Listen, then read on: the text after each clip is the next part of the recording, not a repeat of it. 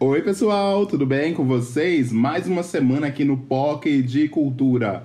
Olha, eu gostei dessa introdução hoje. Acho que a gente pode fazer isso, né, POC? Não tem o uh, dessa vez. Deus. O Caco morre de vergonha alheia.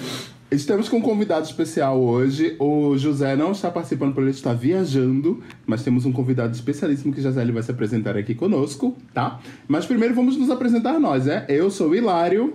Eu sou o Felipe. E eu sou Caco, gente.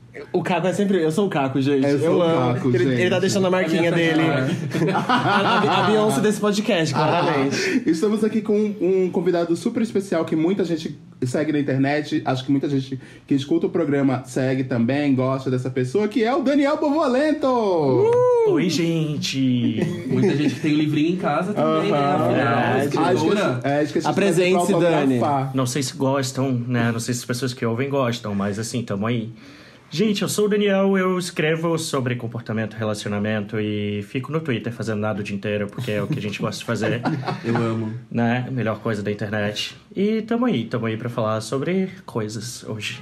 Ai, gente, é, eu, eu descobri uma coisa do Twitter essa semana que eu tava pensando. Quando o Twitter surgiu logo lá em 2008, eu fazia questão de ter pelo menos 100 tweets todo dia, que eu fazia. Meu 100 Deus, tweets, era muito uma doido. meta. É, é, eu tinha uma meta de sumir todos os tweets do dia anterior, assim, da minha timeline. Eu ficava falando sobre Ah, nada. tem gente que toque. É, exatamente. Por isso que eu tenho mais de 100 mil tweets lá também. Meu Deus! Ah, não, eu, tenho, É. eu tenho bem mais de. Eu não sei quantos. Nossa, eu não, sei gente, eu tenho- Eu tenho, e. Eu tenho poucos 20 mil. É, mas Eu tenho você 20 não mil. É que dessa assim, época aí. eu, eu eu, eu entrei num nicho que eu, que eu comecei a falar muito. e É que eu entrei em hiato, na verdade, do É, Twitter. Porque eu fiquei uns hoje 3 em anos sem entrar. Eu falo uma coisa por dia, eu fico, gente, eu tenho que falar uma segunda coisa, uma terceira. Eu não consigo, eu, não tenho, um assunto. Eu tenho Eu tô com esse 144 mil problema. tweets. Né? Quanto? Nossa. 144 mil. Nossa, gente, vocês falam É, muito. você não ganhou da Eu minha tenho- amiga Daniela, que é a Dani, que fica sempre falando conosco 127 aqui. mil. Ah, o, o Dani tá junto 127 comigo. mil. 127 Gente, vocês falam É, muito, parabéns. eu tenho exatamente. Eu tenho 24 e eu já acho que tem dia que eu, eu posto umas coisas tão aleatórias, tão. que, que a galera não, não, entende. mais no aplicativo, no meu não aparece. É só descer um pouquinho que aparece ali em cima. É, você Ah, arrasta pra baixo. 145 mil. Mas tipo, a Dani... Você tem 145? 145. Temos um vencedor aqui. Mas deixa eu falar da Dani, que com certeza tá escutando, porque ela, ela tem muito mais que todo mundo aqui. Ó, peraí. A Dani. Deixa eu ver aqui. Ah, a Dani tem 425 mil Nossa. O quê? Ah, Isso tudo é de Foursquare, só pode. Não, não é. Vocês Ela lembram? Fala pra caralho. Foursquare é publicação de foto do Isso, Instagram. é, tem, tem, tem Twitter que é Não. só pra isso. Ela fala pra caralho. Inclusive, se mesmo. você é meu amigo e eu te parei de seguir no Twitter, provavelmente é por isso. Porque eu, esses dias eu fiz uma rapa. Tem uma galera. Tinha uma galera no Twitter que eu entrei que era só isso, que as, as únicas atualizações recentes eram tipo check-in de alguma coisa ou foto do Instagram. Eu falo, pelo amor de Deus, eu não, não preciso seguir, né, pessoa? Não, é, eu, eu evito, assim, seguir, mas eu faço o background check quando eu vou seguir uma pessoa. Hum. Eu vou lá, eu desço a timeline dela, olho os cinco últimos tweets que ela fez, olho o Nossa, restinho, assim, pra gente. dar uma, uma garantia que, Metódica, tipo, talvez. Não, é porque assim, é, já aconteceu de eu seguir a pessoa do tipo, ah, que boy bonitinho, não sei o que, vou lá e vou seguir. Beleza, eu vou seguir só pra dar o biscoito ali pro, pro cara. E aí ele bosteja, assim, a semana inteira, aí você fala, tipo, porra, que Poxa. merda, não. agora ele tá me seguindo, agora eu não posso Poxa. seguir. Amigo, né? a, a primeira coisa que eu faço quando eu sigo alguém é desativar os retweets, porque eu segui a pessoa, não que ela tá republicando. Então, Olha, a é, é, coisa tem como faço. fazer isso? Tem. Tem. Tem, mas tem. Pra cada, mas É, pra cada um ou pra todos? Pra cada um. Cada um. Eu sigo filho. e já desativo o retweet. Gente, eu sou da tia na internet, eu já falei é, isso várias vezes. o Caco é o rei do retweet, então você não vê nada do Caco. Não é? Talvez. O Ca- Mas o Caco tem uns retweets muito bons, você tem que Ah, ativar o Caco. eu faço uma grande curadoria. Os retweets do Caco são muito bons. Retweets Vamos da internet. Já, recebi já credenciais de que os meus retweets são bons. Uma- Então, uma- uma vez- Então, no caso, tá bloqueado seus. Ah, história do... Ao vivo! É porque é um método, gente. Eu sigo a pessoa e já bloqueio os retweets dela. Eu nem sabia que dava pra fazer isso. Eu, eu faço sabia. isso quando, tipo, geralmente quando vem muita coisa bosta, ou assim, do tipo, ah, a pessoa foi solista, foi simpática, mas assim, não orna o nível de conteúdo, tipo, do que eu falo pro que a pessoa fala, do tipo, não, não são mundos que, que se cruzam de alguma forma, Uhum. eu delicadamente dou só o silenciar, mas é aquela coisa, a pessoa vai falar comigo, eu vou responder ela em todos os momentos. Mas ver a timeline dela eu já não preciso já. Aí- Gente, Nossa. isso aí então dá a deixa pro nosso tema de hoje, que é amizades tóxicas, tá bom? Eu ia fazer uma outra deixa, falar assim, É. siga o Pocket de Cultura no Twitter. e não desative a gente. É, não desative o seu Twitter. Não, é sério, siga a gente no Twitter que a gente tá querendo seguidorzinho, carentinho no Twitter, no Twitter, vai gente, por favor. Agora, Por para, pausa aí, vai lá seguir. tá bom. Então, Daniel, o que pra você é uma amizade tóxica? Gente, que difícil, mas. Cara, amizade tóxica, ela tem, pode ter tantas camadas, né? Acho que, acho que o ponto é meio esse, assim. Mas a amizade tóxica, pra mim, é quando a pessoa tá sendo vampira demais. Ela tá te sugando de alguma maneira em que aquilo vira uma espécie de parasitismo e você não tá sendo. Não, beneficiado não é a palavra certa, eu acho que beneficiado também é meio pesado, mas você não tá tendo os benefícios, você não tá tendo o que uma amizade requer, que é essa troca legal, né? Você só tá sendo usado por alguma razão. Sim. E eu acho que a primeira experiência que eu tive que eu me toquei de estar num- numa amizade tóxica foi há um tempinho já, quando eu percebi que eu tinha um amigo que só servia para me jogar para baixo. Tá. A vida dele era essa, era se jogar para se elevar, É mostrar tipo, pra você mulher. conta uma coisa super empolgada pra essa pessoa e a pessoa faz kkkk, não sei o que, começa a dar risadinha, essas coisas. É, e no caso dele era bem mais pesado que Sim. isso, era bem fácil de, de identificar. Ah, é? Era nível. Ai, o quê? que legal, tô indo amanhã pro Rio. Nossa, mas você vai pro Rio, eu tô indo pra Disney. Ah. Era, era assim, era tipo, beleza. Sim. Você sempre tá um nível abaixo de mim. Tá, entendi. Conheço também várias pessoas assim. Né? né? Mercado publicitário que eu digo. É, nossa, inteiro. Eu tive uma amizade nesse nível que, assim, é...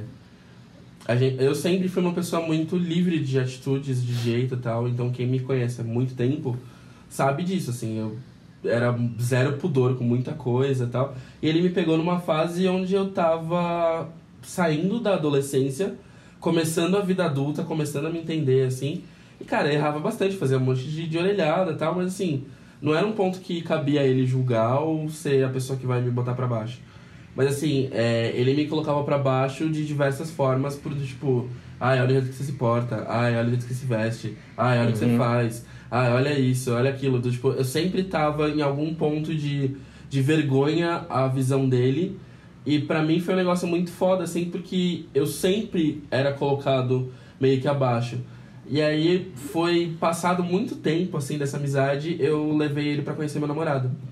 E ele tava, assim, quando ele tava casado, ele me criticava por ser solteiro, falando que, tipo, ser casado era a melhor coisa do mundo e que eu que era solteiro era vagabundo. E aí, quando ele. Quando eu comecei a namorar e tava firme namorando e muito bem namorando, ele colocava como se, tipo, não, ser solteiro que é a vibe, do tipo, Deus me livre ser casado. E aí a gente tava num rolê, assim, que eu fui apresentar ele, tipo, é, meu namorado pra ele e tal, pra um grupo de amigos.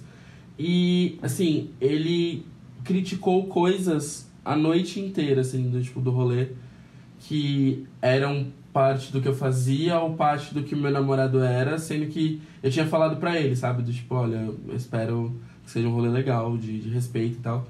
E ele não respeitou nada e eu comecei a perceber que, assim, o amigo que eu achava que eu tinha, na verdade, era um cara que tava contra mim o tempo todo. E que tinha umas posturas muito de, tipo, não aplaudir aquilo que eu fazia, sabe? E, e se colocava numa posição de estar sempre Uhum. acima. Até a hora que eu virei e falei, cara, eu não tô perdendo nada não tendo você na minha vida. Uhum.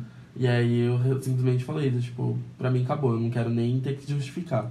Eu corto você da minha vida e tá tudo certo. Eu, o meu, o meu nível de amizade tóxica, assim, é... Na verdade, eu sempre fui uma pessoa... Que se, pra amizade, eu sempre me entreguei muito, assim. Sempre. Eu sempre era a pessoa que queria estar junto com, a- com as pessoas o tempo inteiro, com os meus amigos o tempo inteiro. E todos os rolês eu fazia questão de incluir e tal. É, eu mudei isso muito, principalmente esse ano. Que eu comecei a sentir que eu tava... Que às vezes eu me doava muito pra, tipo, algumas amizades. E eu já quebrei muita cara pra ir, por isso. É... Eu tinha uma melhor amiga uma época aí atrás, que, enfim, ainda é uma pessoa muito querida pra mim, mas é que eu sentia que ela. é, Na verdade, os problemas dela eram mais estruturais, assim, da, da- desses preconceitos que a gente tem, tipo, de gordofobia e tal. Vinha muito disso. O que que acontecia uma- vez, por exemplo, é, eu vi ela, ela falou pra mim que era pra eu me cuidar quando eu comecei a namorar, que o José era magro e amo essa história. E se eu te. Essa é uma best best, hein? É. Você imagina você estar lidando com uma pessoa dessa? É, então. Tá super feliz no início do namoro. Ai, se cuida porque ele é magro, ele vai te deixar porque você é, É. gordo e feio. Tipo, é, é, se- é, agora é melhor você começar a se cuidar, né? Começar a comer melhor, a, a ir pra academia. Porque o José era magro e a, a sensação era tipo assim, tá, tá que tá todo mundo olhando, porque foi assim que eu fiquei, com a impressão, de que tava todo mundo olhando em volta, assim, um menino magro bonito, namorando um cara gordo é, e feio. E, tipo, era que ele tava com dó de mim. Eu era, pra eu começar a sentir dó de mim mesmo, sabe? E. Assim, hoje é uma pessoa muito querida, eu superei todo esse tipo de coisa que eu passei. Mas. Mas é, então, é, mas é que ficou ainda muito gravado isso em mim. Tipo, eu acho que de todas as quebradas de cara que eu já tive com amigos, e já foram muitas, muitas. Essa foi uma, foi uma delas que ficou, assim, bem, bem gravada, assim, tipo... E é, é- é- isso era muito constante na, no grupo... Que a só pra entender, assim, eu, eu era um grupo com ela e ela tinha um outro grupo de amigos que acabou que virou, tipo, não só, mas tinha ali às vezes que misturava o rolê. É, e esse grupo dela ela, era muito assim. Era uma galera muito nesse nível, muito. é, ah, o famoso shade, sabe? Do- a galerinha do shade que gosta de ficar jogando shade toda Nossa, hora porque acha que é divertido, legalzinho, porque aí é engraçado. E inclusive tem um embuste de- de- de- dessa galera aí que, que infelizmente também passou pela minha vida e também foi uma amizade tóxica, que acho que esse é o caso que eu vou contar depois. Mas acho que pra introduzir é essa daí. E você, amigo? Nossa, eu já tive tantas amizades tóxicas isso a gente tem que ter um problema, porque a gente tem que ter uma, um- uma problematização assim da nossa própria vida. Porque se você tem, você diz que tem amigos ruins demais, na verdade talvez você seja um amigo ruim, né? A gente tem que ter essa esse Ai. esse pensamento. Acabei de né? falar que Não, Tô mas não é isso. É porque eu falei que eu tenho muito, eu tive muitos, mas eu realmente tive alguns. Justamente por causa dessa mesma questão que você estava falando antes de me entregar demais para as amizades, de depender demais das pessoas, ficar o tempo, de, o tempo todo é, é, cavando aquela amizade e na verdade a amizade não era nem um pouco saudável para mim, entendeu? Levava na- muitas vezes levava shade, passadas, de- pass- é, passadas de perna, essas coisas. É, na brincadeira, na esportiva, porque, ah, é meu amigo, ah, gosto dessa pessoa, etc. E a pessoa não demonstrava tanto pra mim, né? Ah, mas a gente também tem que ter isso. Já tive histórias bizarras, assim, desde, sei lá, gente que, ah, que eu morava junto, que eu fui morar junto com essa pessoa porque era minha amiga, etc e tal. E aí a pessoa fica devendo meses de aluguel, inventando mil histórias e dizendo Ah, no final é- das é. contas é. O embuste que eu falei é exatamente É nesse- é nesse vibe, nível. nessa vibe, né? Daí pra pior. Ah, então, aí fiquei meses a pessoa devendo a grana e ficava inventando mil histórias e depois no final, quando eu me livrei dessa pessoa, a pessoa inventou um milhão de mais um milhão de histórias dizendo e ainda colocou colocou para várias pessoas que eu estava com uma dívida gigantesca com ela, entendeu? Então, tipo assim, nem existia essa dívida. Nossa. E eu ainda fiz a questão de pagar e mandar pra todo mundo, porque eu queria que essa pessoa sumisse da minha vida e ela não ficasse mais me vampirizando à distância, sabe? Assim, tipo, jogando energias negativas pra minha distância. Então eu disse: olha, sabe, sabe uma coisa? Você tá precisando dessa grana? Fica. Depois você vai estar precisando dela de novo, e aí você não vai ter quem te pedir, entendeu? É. Mas é meio assim, sabe? E várias, várias histórias que já aconteceram. É, eu acho que a gente tem muito papo ainda pra rolar, pra falar, senão eu vou ficar aqui no monólogo. Hilário monólogo, né? não vai rolar, tá? Mas então, desse negócio que eu falei, que eu falei do aluguel, é, que- que a gente tava falando de morar junto e tal, uma pessoa me pediu um dinheiro emprestado também, que morou comigo, pra pagar a parte do aluguel e pra fazer outras coisas. Eu emprestei esse dinheiro e aí, tipo, por. E assim, era uma grana que pra mim, na época que eu era universitário, era alta, era tipo. 800 reais, sabe? 800 reais pra, um, pra, pra uma pessoa que não é universitária é alta. amigo. Exato. 800 reais Não sai, não, Exato. Não, não, não, a gente não acha 800 reais. Opa, Exato. Achei ali na esquina 800 reais, aí, entendeu? Tá ok. isso. É, tal case. E aí eu emprestei, e aí, tipo, era sempre assim, ah, não tem dinheiro esse mês, não, não, não. Mas quanto dinheiro pra mim nunca teve problema. O problema é que ela chegava todos os dias em casa com um colar da Coach caro, sabe? Tipo, de 300 reais, com uma blusa nova, com uma viagem comprada. E era sempre tipo assim: ah, não, isso aqui foi porque eu recebi um dinheiro e eu tava precisando. Ah, isso aqui foi porque eu. Sempre tinha aquelas desculpinhas. E, na verdade, esse foi o mínimo de mal que essa pessoa me fez, porque ela fez coisas muito piores, assim. Ela... Eu já parto, assim, é uma coisa que veio culturalmente da minha família, e eu não sei se isso é considerado mesquinhez ou não, mas eu parto desse princípio. Para chegar a um ponto onde eu tô emprestando dinheiro para um amigo, tem que ser uma situação realmente urgente. Porque justamente por conta disso, sabe? Eu já me vi refém em situações de tipo, eu vou ser bondoso e a pessoa simplesmente esquece de me pagar. Já aconteceu até com meu irmão, que eu já reclamei, e dirá, sabe, com um amigo que, né, o, o, vínculo familiar ainda fala mais alto. Mas no caso de amigo eu ficaria mais puto se fosse uma situação de, tipo, a pessoa ter o desleixo, sabe, de não, não gerir isso como prioridade. Porque se eu tô parando o que eu tô fazendo, se eu tô parando o meu momento, se eu tô tirando uma coisa que, né, pode, pode não, posso não estar precisando, mas querendo ou não é, é né, uma, uma situação ali mais delicada. Se eu estou me dispondo a fazer isso, se eu não tenho o mínimo de reciprocidade na maneira de tratar a situação, para mim já já não dá, sabe? Se porque assim, é, eu não quero me ver numa situação onde se eu pedir o favor de volta, a pessoa virar e me falar não, aí, aí assim eu vou ficar muito puto, sabe? Uhum. Então eu prefiro não entrar muitas vezes nesse aspecto. Do, tipo, prefiro ficar muito superficial nesse aspecto, do tipo, sei lá, se for uma graninha curta, do tipo, inteirar um, um rolê, inteirar um lanche, assim, ok. Mas um valor que seja significativo, é, dependendo do, do ponto pra mim, eu já não. Do, tipo, olha, não tem como ajudar. Do, tipo, não dá. Desculpa, não dá. É, a menos se for uma situação urgente, porque se não foge do controle, para fugir do controle e virar uma odisseia em cima de uma coisa que não precisava ter acontecido, uhum. eu prefiro evitar. Acho que também depende muito. Tem, tem amigos que a gente. Tem uma amiga minha que tem uma expressão maravilhosa, que é uma expressão antiga, na verdade, não é nem dela, mas ela sempre repete, que é a Tati, e ela sempre fala que. É, Uh, você já comeu um quilo de sal comigo, porque um quilo de sal demora para acabar, né? Então, uhum. se, a pessoa, se a pessoa comer um quilo de sal contigo, é porque a pessoa conhece todos os seus defeitos, que ela viveu sim, muito sim. tempo uhum. contigo. Então, depende muito se você tem vários, vários jeitos de ajudar as pessoas, né? Não só é, ajudar financeiramente, como é, você estando presente também, ajudando. Porque tem várias formas de ajudar as pessoas, Sim. né? Não é só financeiro. Eu acho que vai muito disso e de quão você quer ajudar as pessoas de fato, né? E não só, não só é, emprestando dinheiro. É, é, são vários, vários momentos, é, né? Então, é, é, uhum. isso, é isso que eu falo, por exemplo. Eu vou ser da pessoa que eu vou fazer uma, absolutamente tudo para tentar te ajudar. Sim. Mas envolvendo dinheiro, eu penso duas vezes justamente por isso, sabe? Uhum. Do, tipo, se não for urgente, uma situação drástica, eu fico repensando um pouco do tipo, vale a pena passar por essa dor de cabeça? Do, tipo, eu vou ter uma situação tranquila do começo ao fim ou vai ser o suficiente para começar a me irritar? Uhum. Que aí se eu começo a me irritar, e assim, é, outro ponto para mim também muito, que pega muito de amizade, é quem mede a amizade com base no amigo, vamos, vamos.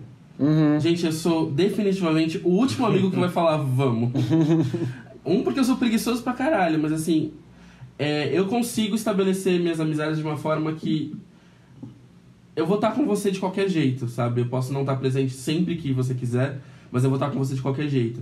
E nos momentos onde eu estiver presente, eu vou estar presente 100%, sabe? Uhum. E eu acho muito ruim esse lance do, ah, é, eu, eu só gosto de quem é vamos, vamos, porque ah, tem que ser assim. Não, sabe? Não. Às vezes você não tá afim de ser de casa, às vezes você não tá afim de, sei lá, fazer nada, às vezes tá afim de ter seu tempo, às vezes, às vezes tá você não tem cansado. grana pra sair, às Exato. vezes você tem, tipo, sei lá, ah, vestibular pra fazer. É, isso acontece em mil coisas, né? Que eu já conto histórias contigo, conta. Gente, mas esse papo de vamos, vamos é muito adolescente no Twitter, né? Ah, é. nossa, aqueles adolescentes que sabem de tudo, né? É, não, e aí a tudo. galera que claramente não tem, é uma galera jovem que provavelmente deve estar começando a faculdade agora, Exato. que não tem nenhum tipo de, de problema pra Exato. resolver, nenhum tipo de compromisso, conta ou, sei lá, trabalho, né? Porque, assim, a, a, rotina pega, velho. Não tem como ser vamos, vamos todos os dias. Não, não dá. Eu, eu Se você não é rico, não tem como ser vamos, vamos. Eu sou completamente o oposto também. Sou bem, bem o caco, assim, nesse sentido. Mas é porque, cara, eu planejo a minha semana. As pessoas, acho que todo mundo que é adulto tem um trabalho, tem um, principalmente se mora sozinho, enfim, vive sozinho numa cidade, não tá na cidade que nasceu, enfim, N coisas você tem que dar conta de muita coisa. Você para para pensar no seu dia a dia, Total. você tem que é, dar conta da muito. sua casa, da sua saúde, do que Sim. você vai comer, da sua roupa, Do seu dinheiro. do seu dinheiro, pagar conta, ir no mercado. Sim. Porque ninguém vai fazer isso pra você. Uhum. Sim. Então, assim, é muito fácil falar vamos, vamos, quando você tá cansado de ter passado a semana inteira trabalhando, mas você não pode sair porque você tem que passar no mercado pra fazer comida, porque senão você não tem o que comer. É, é. Ou então Ou você então- não tem o dinheiro mesmo pra Exato, sair, né? fim de mês, sei é. lá, enfim. Ou então você não tá afim, você quer ficar em casa e dormir. Exato, você quer aproveitar a sua casa. Tem muito isso também, né? A galera Sim. esquece que, tipo, a gente passa a nossa semana, pra quem trabalha, é mais, é mais tempo dentro do, do, do escritório, digo, Uhum. acordado, né? Do que na sua própria casa. Às vezes tem, tem final de semana que você só quer curtir o seu espaço, sabe? É, isso tem que ser muito valorizado também. As, as pessoas esquecem isso também. Super, e amigo de rolê tem uns montes, né? É, exato. Sim, Amigo é o de que mais rolê. tem. Amigo mais de rolê é o que mais tem. Eu lembro de uma fase que foi. Acho que foi meu primeiro ou segundo ano aqui de São Paulo. Eu tava solteiro, eu tava tipo. balada. Não tinha muito o que fazer, né? Balada, quinta, sexta, sábado, domingo. Gente, eu tinha grupos. Grupos gigantes de amigos de ir pra casa e. Pergunta se hoje em dia que eu não saio mais, eu vejo essa Aham. galera. Ah, Sim. Não vejo mais ninguém. As Aham. pessoas são muito conectadas. Acho que tem, tem esses momentos de amizade e tudo mais. Mas esse rolê de vamos, vamos, pra mim não, não determina mesmo a amizade. Eu acho, eu acho que nisso a gente entra, tipo, num, num, num âmbito do, do, do assunto que é assim. A gente também tem que entender que existem os amigos pra certos nichos, né? Tipo, existe amigo pra balada, que vai ser só pra balada. Aí você precisa entender que aquela pessoa só vai te servir se você, se, se você for pra balada. Tipo, não é uma, é uma pessoa ruim, mas é que ela não vai te servir como um amigo pra todas as horas. É só aquele colega de, de tipo assim, ah, vamos dar um rolê? E aí você dá um rolê? Tem, tem os amigos para as horas que a gente precisa, tem os amigos. Só que daí a gente tem que entender que também que é o seguinte: existe esse tipo de separação, mas também existe a galera que só sai com você por interesse, seja ele o interesse na balada, que você, tipo, que você pode ir, que se você tal- às vezes nem consegue acompanhar a balada que a pessoa vai, por exemplo, por causa de grana. E, só que você é uma pessoa que vamos, vamos. Só que você também não tem grana pra sair, tipo, pra balada mais cara que essa pessoa quer ir. E aí ela vai te deixar de fora sempre. Aí é só por, por puro interesse, sabe? É, é- não é porque ela é o seu amigo de balada, não. Ela é uma pessoa babaca mesmo. E aí existe a mesma coisa também com grana, né? Com a galera, tipo, que só é amigo quando você tem grana pra emprestar. Ou, ou quando Tipo, eu não sei como é que é ser rico, então eu não posso falar pelos ricos. Mas talvez os, é, essa galera que tem mais grana pode se sentir, tipo, um- com mais aproximação de gente por causa disso tal. É, é, me- é meio que separar, que assim, algumas pessoas elas podem te servir de algumas de um determinado jeito. Só que também existe essa galera que é só sanguessuga, sabe? Que tá ali só pra apanhar alguma coisa de você que você tem pra oferecer naquele momento pra ela. Mas Quando- você não acha que todas as relações. é, Eu sempre penso nisso. Todas as relações partem de um pressuposto de interesse. Sim, sim. A- Sim. inclusive, ap- aprendi isso na faculdade. Quando meu professor falou isso, eu falei assim, que horror! Mas eu- hoje em dia eu entendo, eu entendo Sim. o que ele que- quer dizer com isso. Eu acho. Eu acho, mas é, eu, não sei, eu não vou conseguir explicar é, é, esse. Explica, Lance do Daniel, interesse, qual é o vai. interesse. Não, é que, por exemplo, você criar um laço de amizade com alguém, você tem interesse em, sei lá, em, na companhia da pessoa, em como ela é legal, em que benefícios essa companhia pode trazer. É óbvio que é num âmbito muito mais geral. genuíno e muito mais tranquilo do que estou do lado dessa pessoa que eu não suporto porque ela tem dinheiro. Não é um não é algo não é uma espécie de maquineísmo, sabe? Não é Sim. algo arquitetado. Mas eu acho que quando a gente parte do pressuposto de que todas as relações sociais que a gente tem no fundo são são relações por interesse, Ah. Uhum. a gente começa a entender que tipo de interesse é esse. Esse interesse é um interesse genuíno, é um interesse pela personalidade da pessoa, Sim. é um interesse pela companhia ou é interesse por, pelas coisas que essa pessoa pode te proporcionar, um âmbito material, um âmbito até emocional. Tem gente que tem amigos só pra fazer disputa de quem tá pior. Sim. Sim. Aquele, aquele amigo que você Uhum. não pode chegar e falar assim, meu, estou na merda. Ele, ai, mas a minha tia morreu ontem. É. Ah, eu sei que eu E tipo, não, não, não abre um É. espaço pra você falar da sua vida, né? Aham, gente, não, exato. é Porque é só, sempre Parece- só sobre ele. Parece que você tá conversando com um robozinho lá, com a resposta programada, sabe? Sim, nossa. Então, eu acho que depende. Tem, tem muitos níveis, assim, quando a gente fala de interesse. E quando a gente fala até de amizades tóxicas, no início eu falei isso, sobre essas camadas. É, é muito isso, sabe? No dia a dia a gente tem esse amigo que só fala dele o tempo inteiro e nunca tá ali pra te ouvir. Sim. Então, assim, que nível é esse dentro desse tipo de relação? É um nível que prejudica tanto ou a gente consegue passar? Porque a gente falou de exemplos muito mais visíveis e muito Uhum. mais pesados, Isso. mas tem tanta coisa que passa Despercebido. Isso, isso me dá uma É. de- isso me dá uma deixa pra comentar. Eu tava- pesquisando na internet sobre o tema. E aí eu achei os sete pontos que. eh, Esse é um, esse é um tema. Esses, esses sete pontos são comuns em vários textos, tá? Não é porque o autor inventou isso, porque é comum em vários textos. Acho que deve ter alguma pesquisa de fundo. eh, que fala sobre as amizades tóxicas. E os sete pontos são. Apatia é quando você fala com a pessoa, você fala uma vitória sua pro seu amigo que você considera muito amigo, e o amigo, ah, ok, não sei o que, fica lá e não comemora nada contigo, etc e tal, e você fica, nossa, será que essa pessoa tá com inveja, né? Isso é bem comum, né? Tem o vitimismo perpétuo, que é aquela pessoa que sempre é a vítima, né? Você vai lá e conta que quebrou o dedo, a pessoa, mas eu quebrei meu pé, sabe? Que é o que o Daniel tava falando agora, né? Ah, o complexo de juiz, que é aquela pessoa que sempre tá ali pra julgar tudo e todos, entendeu? Tudo e todos. Ela tá ali só julgando. Ela nunca tem nada de bom pra dizer de nada de ninguém. Tá sempre só ali pra Tô julgar. dando check aqui na minha cabeça É. tá, dos, dos que eu já vivi. Legal, Diz- check. Diz Check. respeito, que é aquela pessoa que diz respeito o tempo inteiro, né? Que é relacionamento abusivo mesmo, né? No caso. Busca de atenção, que é aquela pessoa que é, você tá no meio de um papo, etc e tal, e a pessoa tá lá tentando chamar atenção só pra ela, é, e só ela é interessante, só as coisas que ela vive são interessantes, né?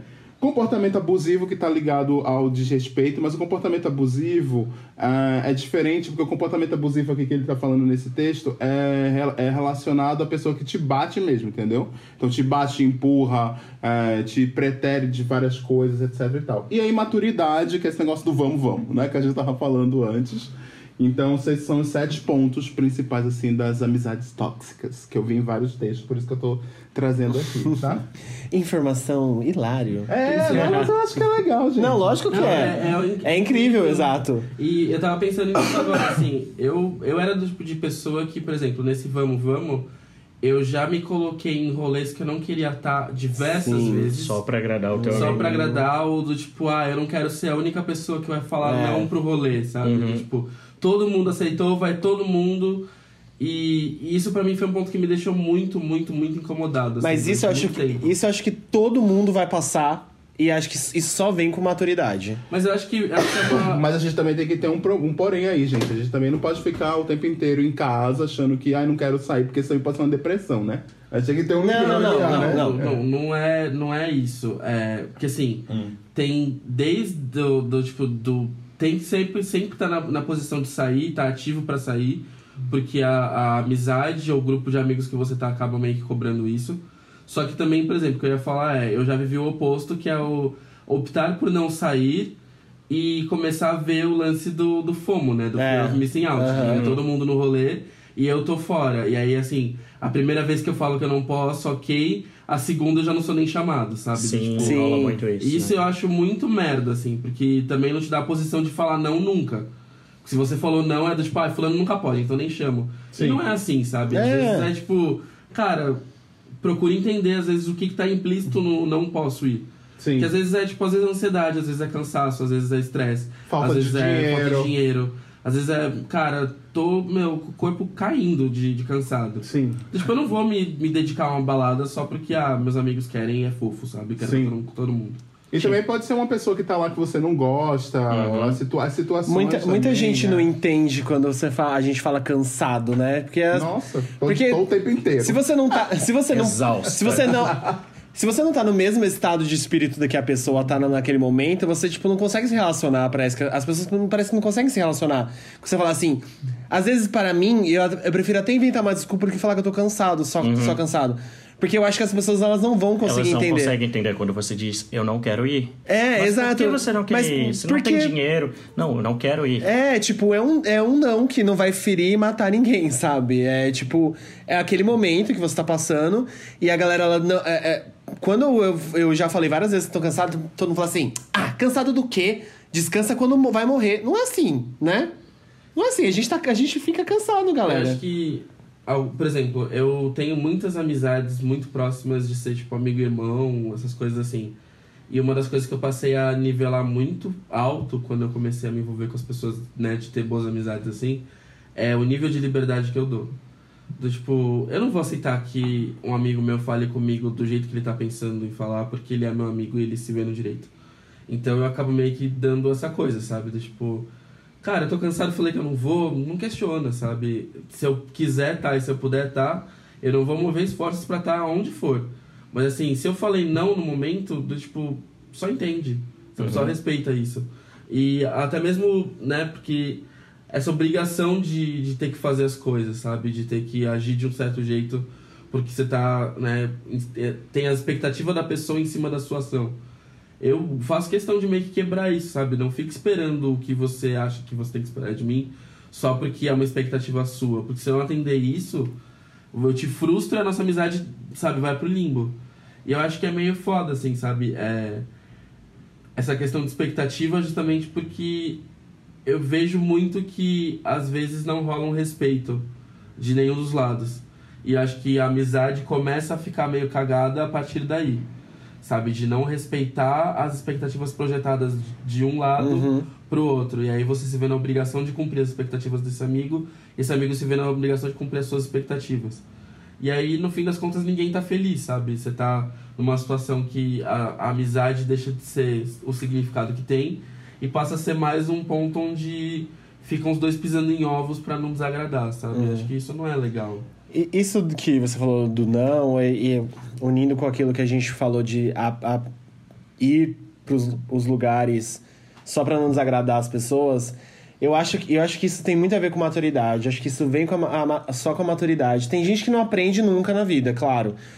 Mas hoje em dia eu me recuso a me colocar em situações onde eu não quero estar, sabe? Só para agradar as pessoas. Mas isso veio com muito. Demora. Com, muito, com muita demora, com muita sofrência, com muito, com muito rolê que eu me sentia, tipo, totalmente desconectado do lugar. E, e demorou, viu? Eu tive que, a, a, eu tive que passar por umas por umas merdas. E, e eu acho que até legal isso. Por exemplo, tem vi, aquele vídeo da Gaga discursando, acho que é em Harvard. Dos 100 pessoas, 100 pessoas numa sala. 100 pessoas numa sala. Não, não é 99 vão te xingar e só uma vai te aplaudir. não, é aquela que ela falando sobre aprender a falar não. É até legal que a gente tem uma artista pop do, do tamanho da Gaga falando sobre, sobre tudo isso, sobre também é, questões é, saúde mental. de saúde mental e tal. Porque é até uma. Talvez um passo à frente pro, pros jovens que vão ouvir ela e vão se ater, a ter esse. Atentar a esse tipo de, de conteúdo. Porque Respeitem assim. a rainha do pop. a, a, ah, tá bom. A, lá, lá vem a Little Monster. é, a, apesar, tipo, tá.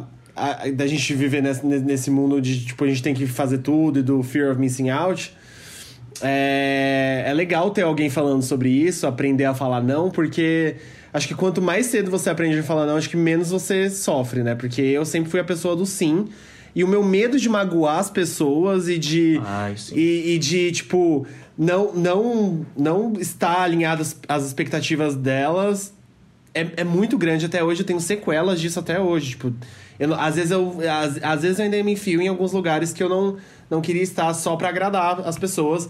E aí eu, eu tenho que pensar numa ou numa desculpa mirabolante, e aí eu acabo não dando essa desculpa, porque eu acho que é mirabolante demais, ou é, eu eu, eu sim, eu acabo criando na minha cabeça que eu magoei aquela pessoa, e aí eu fico insuportável de, tipo, aqui em casa com o José, por exemplo, falando assim, ai meu Deus, fulano tá bravo comigo, não sei o que, sabe? Tipo, então até hoje eu carrego isso em mim e eu acho muito legal.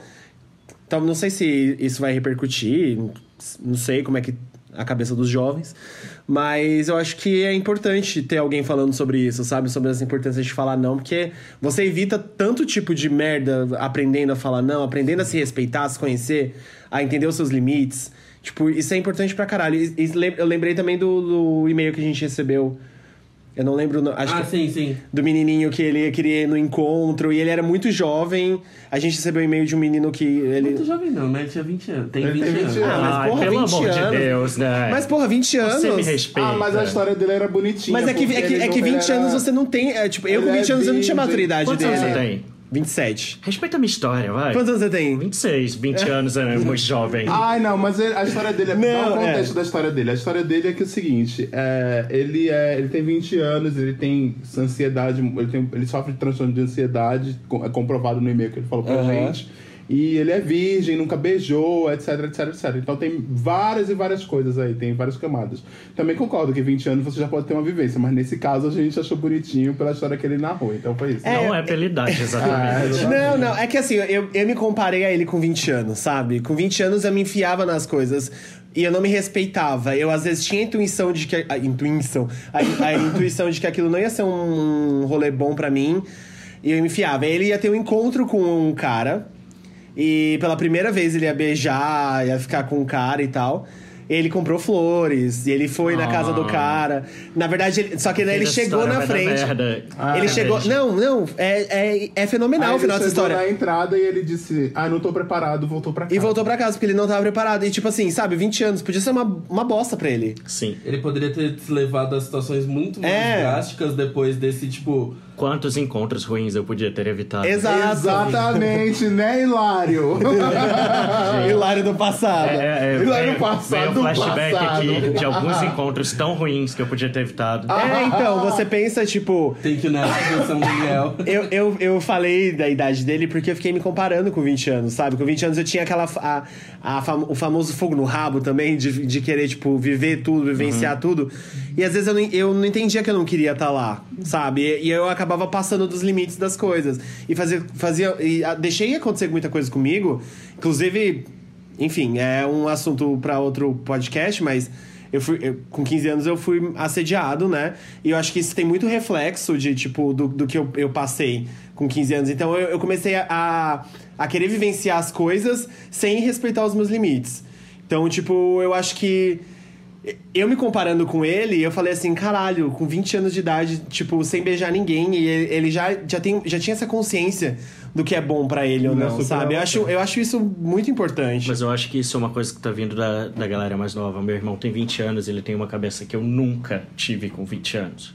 Meu irmão tem uma consciência de, de sociedade que eu, pff, 20 anos, tava cagando. É. Tava cagando para as discussões que a gente tem hoje. Tava cagando para as problematizações reais, sérias que a gente tem que fazer. Tava cagando para consciência política. Então eu vejo muito que existe já uma consciência maior da galera mais nova sobre algumas coisas, principalmente a gente fala, tem falado muito na internet, é, tenho notado, óbvio, né? Tem, tem se falado muito mais sobre depressão, sobre saúde mental, sobre várias coisas nesse sentido, e eu vejo que a galera mais nova tem se conectado muito com esses assuntos. Sim. Por quê? Porque eu virei para meu pai para minha mãe e falei que eu tava com depressão, tinha sido diagnosticado, e no mesmo almoço de família uma tia minha falou: "Ah, isso é coisa de rico, pobre não tem tempo para ter depressão". Então, ter essas viradas, ter essa chavinha virada de tipo, precisamos nos preocupar com algumas coisas, é até bom pra gente evitar que pessoas vampirizem a gente, né? Aham, claro. tomar, tomar decisões que façam com que a gente pense na gente. Tem muita gente que. Essa semana eu falei disso, tem muita gente que confunde autocuidado com egoísmo. Sim. Mas Sim. autocuidado é muito importante para que você esteja principalmente bem para poder se doar para os outros sem se perder nessa. Porque a galera tem essa vibe de tipo, igual amizade. Nossa, é meu amigo, meu melhor amigo, tem que fazer tudo por essa pessoa. Não, cara, calma. Segura aí, é seu melhor amigo, mas você tem que fazer onde dá. A Exato. vida, infelizmente ou felizmente, é dele. Quem tá com controle ali é o teu amigo. Você não pode tomar as decisões por ele. Sim. E a garantia de que você tá se doando também não é a garantia de que isso vai ser recebido da mesma É, forma. não é recíproco, né? E é, não, não só, tipo, não, não é garantia de que a pessoa vai receber isso da maneira como você está tentando colocar e da mesma forma como também ela não pode ser que ela não retribua. Sim. E eu acho que é, eu já vi muito disso acontecer, assim, de amizade, sabe? De você começa a se dar, dar, dar, dar, dar, quando você vê você não tem mais nada a dar, porque você tá sugado, porque tem outras questões que acabam afetando a sua vida. E aí entra a pergunta que eu queria te fazer. Como tá sendo pra você a percepção de amizade versus depressão? Porque assim, muita gente não entende você querer ficar em casa, não querer sair, não tá bem no, no seu dia a dia. E assim, são muito questionadas essas posturas de, né, de autopreservação e autocuidado e acabam colocando como se fosse meio que é, a oposição da amizade, sabe? Você, você ser depressivo é automaticamente um caminho pra você ficar sem amigos. E como tem sido isso pra você?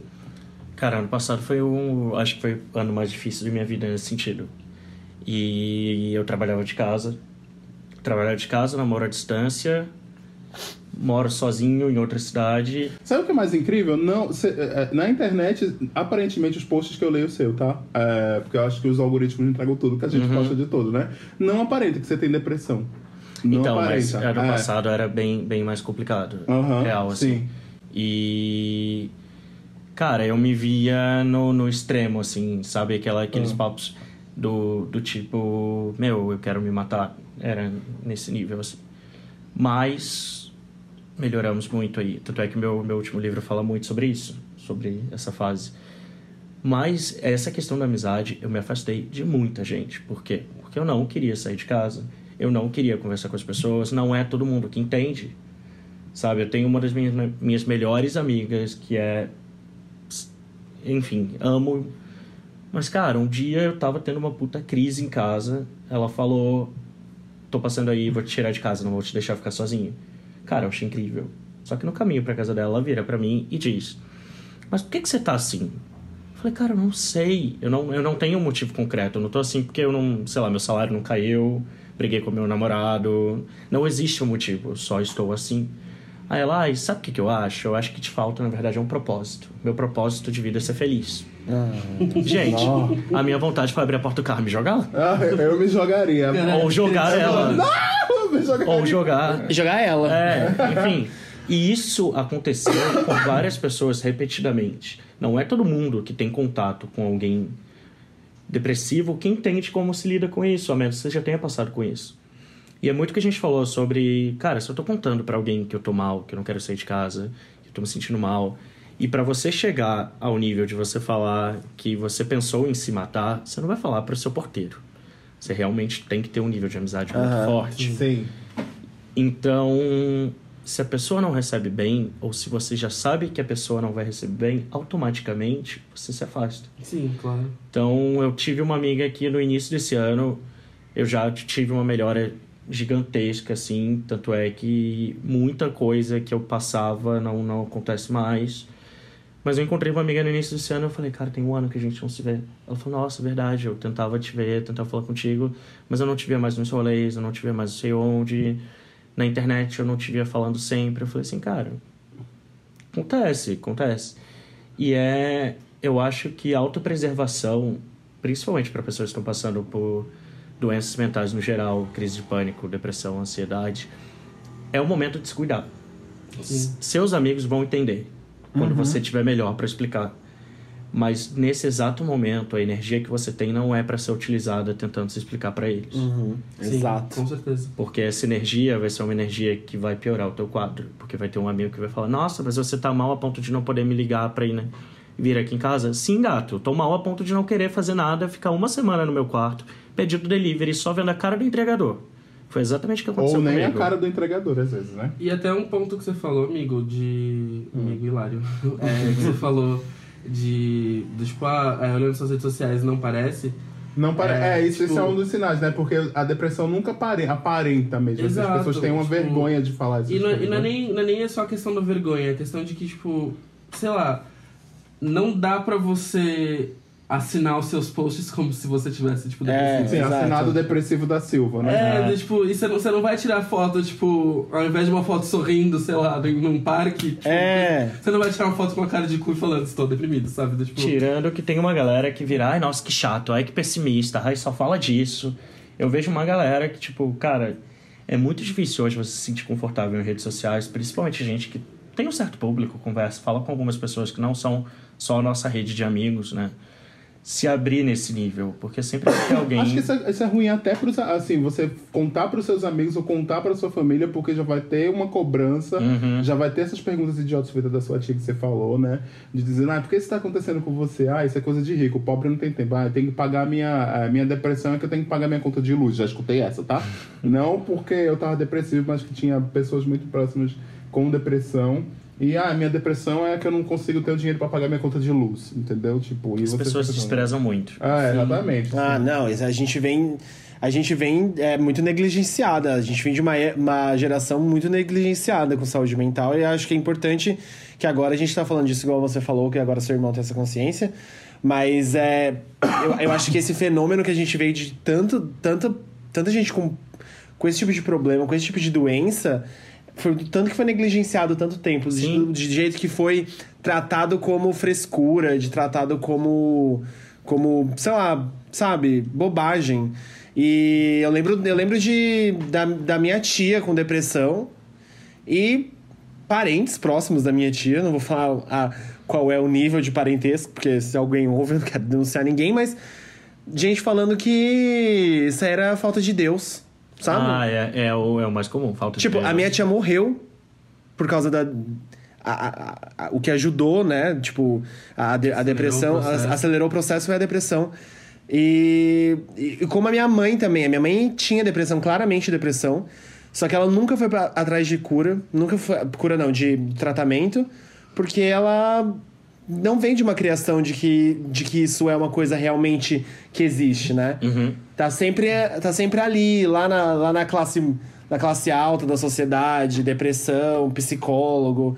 Tá tudo ali, tá tudo distante. E, e, e a galera que, né, classe média, classe baixa, tá, tipo, não, não tem direito a ter isso, igual a sua tia falou. É, foi exatamente o que aconteceu com a minha mãe. Minha mãe claramente tinha pre- depressão. É, inclusive, já tinha ido em psiquiatra, já tinha ouvido, já tinha ouvido a palavra depressão, só que não, não cuidou, porque. por- porque não aprendeu falta a de isso. Deus. É, é. Exato. É, gente, e quando é que a gente pode dizer não pra uma amizade? Seja ela amizade mesmo, uma amizade real ou uma amizade tóxica? A gente já deu alguns exemplos aqui, mas pra Tipo, vocês. afastar assim é, a afastar, pessoa? dizer assim, olha, não quero mais andar contigo, não quero... Gente, Né? Isso é muito difícil, É né? muito difícil. eu só corto. Aconteceu Uhum. muito. É, é, eu tenho um vídeo no canal falando sobre amizade tóxica, Ah. que é direcionado pra essa pessoa. Aham, Eita. Mas é, era bizarro, assim, era muito meu amigo, a gente vivia junto. E já tinha essa coisa, sabe? De- dessa coisa do. Ai, porque eu sou mais bonito, porque eu sou mais legal, porque eu viajo mais. Mas eu falava, tudo bem, é o jeito dele. É o jeito dele. É, de... a gente mascara, né? É, é o jeito O dele, jeito, é aham. soberba. Mas aí eu percebi que sempre que eu tava com um guri, eu me sentia mal. Porque assim, tipo, ai beleza, eu nunca sou bom o suficiente, não sei me vestir. Era sempre assim, nossa, mas você veio com essa roupa de verdade. Nossa. Eu ficava assim, tá. Eu percebi que eu mudei meu jeito de me me vestir por causa dele. Eu percebi que eu mudei meu jeito de arrumar o meu cabelo por causa dele. Eu percebi que eu passei a ir em alguns lugares por causa dele. E aí, um tempinho, a gente ficou um pouquinho afastado. Enfim, rolaram umas mudanças aí de cidade. E aí, duas grandes amigas minhas, que eram muito amigas dele, falaram, eles brigaram, não estavam mais sendo amigos, a gente estava no rolê, elas falaram assim: "Você sabia que ele parava na livraria, pegava o seu livro e falava assim: "Olha, ele adora copiar fulana". Você sabia que ele abriu seu Instagram no meio da roda pra nada, pra ficar gongando as suas fotos na, na nossa frente? Eu falei: "Oi". Ele: "É, a gente tava num rolê num bar, aí falavam de alguém e falavam: "Ai, mas olha o Daniel", com pessoas que eu nunca ouvi falar. E foi aí que eu reparei que qual é a necessidade de você expor um amigo, entre aspas. Você expor um amigo teu a isso. Eu falei, gente, não quero essa pessoa do meu lado. Real. Simplesmente desapareci. Desapareci e cumprimento por educação, mas não me envolvo mais digital nem. Mas essa pessoa voltou a te procurar, etc e tal, ou não? Me convida até hoje pro aniversário, mas eu Entendi. E você não vai. caguei. Entendi. Eu acho que ele nunca percebeu. Entendi. É porque ele é tão cheio de si, né? É, que- provavelmente é. A, a pessoa. em- em- bom, se, se ela assistiu o vídeo, provavelmente então ela deve ter se tocado que é pra ela. Será? Ah, eu não sei, mas eu acho que ele nunca nem reparou que houve esse corte, só reparou que eu me distanciei. Ou então pode ser tal do complexo de juiz, né? A pessoa tá ali só pra julgar o tempo inteiro que ela não percebe, né? As outras coisas em torno, né? Enfim, Gente, que bizarro isso.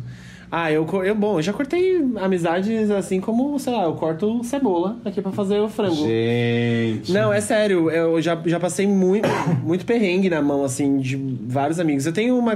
Eu vim de uma criação. é, a minha mãe, ela sempre foi uma pessoa que se entregou muito, assim, para as pessoas. Então, todos os amigos dela, ela sempre se entregava muito. Eu sempre via ela sofrendo quando ela levava a punhalada nas costas. E aprendi muito a ser assim com ela, né? Tipo, a ser a pessoa que, que se doa demais e que se preocupa demais e de que quer estar perto o máximo possível. E eu fui, fui notando que esses dias eu parei para pensar que a minha vida sempre foi é, me entregar para os meus amigos.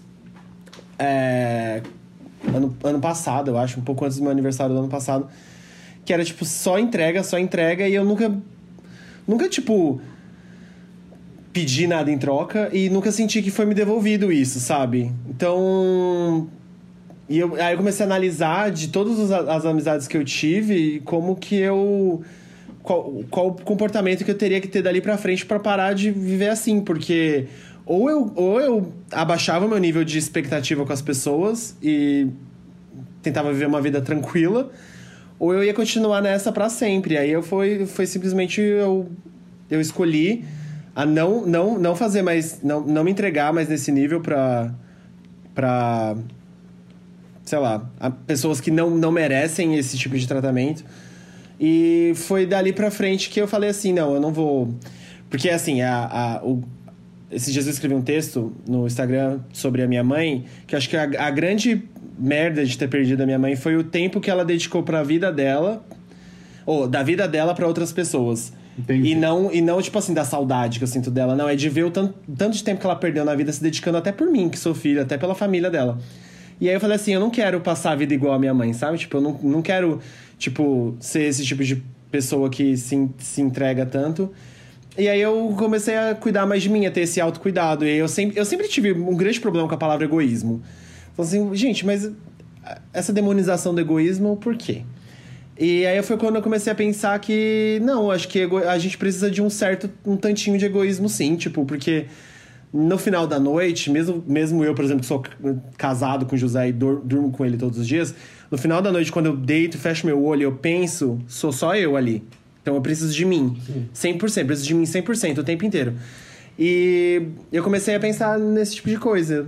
Então, cortar as amizades para mim, no começo da, da, da, minha adolescência e na, na, na faculdade, sempre foi muito. Sempre, sempre tive que fazer isso muitas vezes. Porque, é porque decep... gente... eu sempre fui muito decepcionado. Eu tive uma amiga, e é sempre relacionada a namorado, gente, bizarro isso.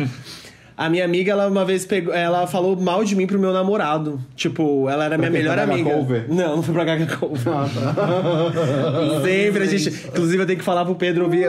Até hoje eu não mandei pra ele. Eu... É, deixa eu só fazer um parênteses aqui. É, quando a gente é adolescente, é tudo muito extremo, né? Tipo, ah, sim, ah, não, a gente vive na. A gente... amigos pra vida inteira. Nunca é, mais vi ninguém. ninguém é, depois do terceiro ano você não vê ninguém. Tipo, vê. Eu tenho um grupo de amigos que são meus amigos mesmo, são das, desde as escola, porque a gente tinha muita coisa em comum e tal, então a gente ainda é amigo, mas somos quatro pessoas, entendeu? Assim, tipo, uhum. de uma sala de 60. Não, último... E tem gente que eu não vejo, faço questão de não ver. O último grande corte de amizade que eu fiz mesmo, que foi assim, descaradamente um corte, foi. Porque os, os que foram ali pra frente foi só a vida que foi afastando mesmo. Mas o último grande corte que eu tive foi: eu tive um, tinha um grupo de amigos de 13 pessoas e a gente era inseparável e tal. E era o grupo da faculdade, era a galera, tipo, que realmente você acha que você vai levar pra vida inteira, porque é uma galera que tá muito conectada com você. E aí eu comecei, aí eu comecei a perceber uns, uns comportamentos muito estranhos. Tipo, de tipo, galera se reunindo sozinha porque preferia uma galerinha ali.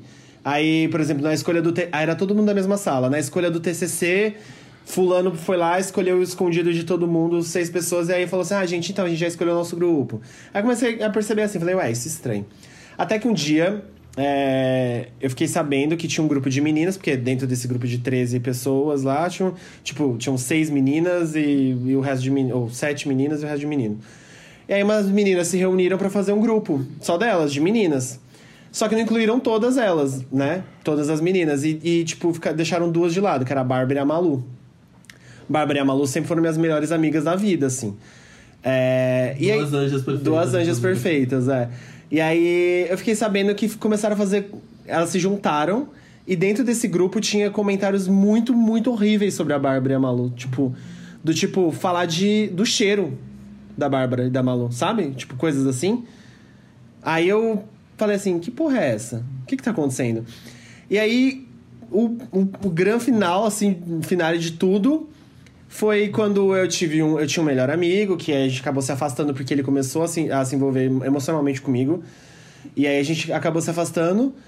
Só que dentro do grupo é, virou meio que um, um team dele, sabe? E, eu e me crucificaram. E aí eu falei, aí eu peguei um dia, eu sempre fui a pessoa que sempre tentava unir a galera e levar pra churrasco e fazer tudo, né? né? E todo final de semana queria se ver. Aí eu mandei um texto nesse grupo, falei, aí descascando todo mundo, expondo todo mundo, e falei assim, a partir de hoje eu tô saindo, tá? Não, não quero mais esse tipo. Não é o tipo de, de amizade que eu projetei pra gente. Eu, podia ser uma expectativa minha, mas vocês, na verdade, vocês cagaram no rolê. Aí va vazei. Vazei, ah, não, não falo com a maioria até hoje. E assim, é uma pena, porque eram pessoas boas, mas eu talvez, ah, tá vendo? Até nisso eu tô, tô querendo me desculpar. É, talvez não, so, não sejam pessoas boas mesmo. Mas assim, né? Tipo, sei lá. Eu só me afastei, cortei a relação e aí cada um seguiu a vida. Mas. E é bizarro, porque nesse mesmo grupo começaram a falar mal do José, a falar que o José era interesseiro. E interesseiro porque, gente, eu, parece, parecia que eu sou, era rico, né? Tipo, eu não tinha porra nenhuma, sabe? Aí começaram a falar que não gostavam do José, tal. E aí eu falei, não. Então eu acho que fiz a escolha certa. Por quê? Tô com a Bárbara e a Malu até hoje. São, continuam minhas melhores amigas e tô namorando há cinco anos. Então acho que.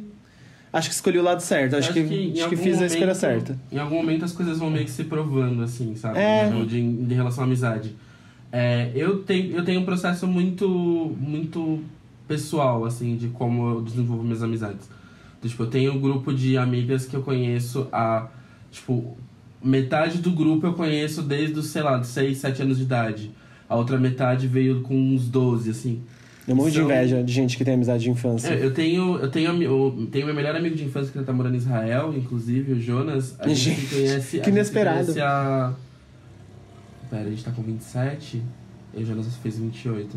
A gente se conhece há tipo 26 anos, assim. A gente tá desde muito pequeno junto, assim. A gente, tá, a gente estudou desde o jardim junto. E do jardim até, tipo, o resto da vida a gente continua junto. Ele teve, teve filho, sabe? Tipo, eu via a foto do filho dele, foi é um negócio emocionante, porque assim, era a sensação de irmão mesmo. Uhum. E o que eu comecei a meio que definir, assim, para as minhas amizades é o seguinte, é entender que eu não preciso me doar da mesma forma para todos. É, a maneira como eu entendo a prioridade de cada um é muito específica, então assim. É, porque antes eu era dessa coisa, sabe? De doar sem ver a quem e. Cara, tava lá serrando meu braço para dar pra outra pessoa quando a pessoa não fazia nem um décimo disso, sabe? E eu percebi que às vezes não sou só. Tipo, não é só a pessoa que tá errada. É. Sabe? Às vezes uhum. sou eu que tô errado também de Sim. esperar que ela seja muito mais do que ela pode dar. E quando eu passei a entender que as pessoas elas dão muito aquilo que elas podem dar e às vezes o que elas vão dar não vai ser suficiente. É, porque às vezes elas não têm muito para dar, né? Exato. E assim, aí eu passei a cobrar um pouco menos de amizade.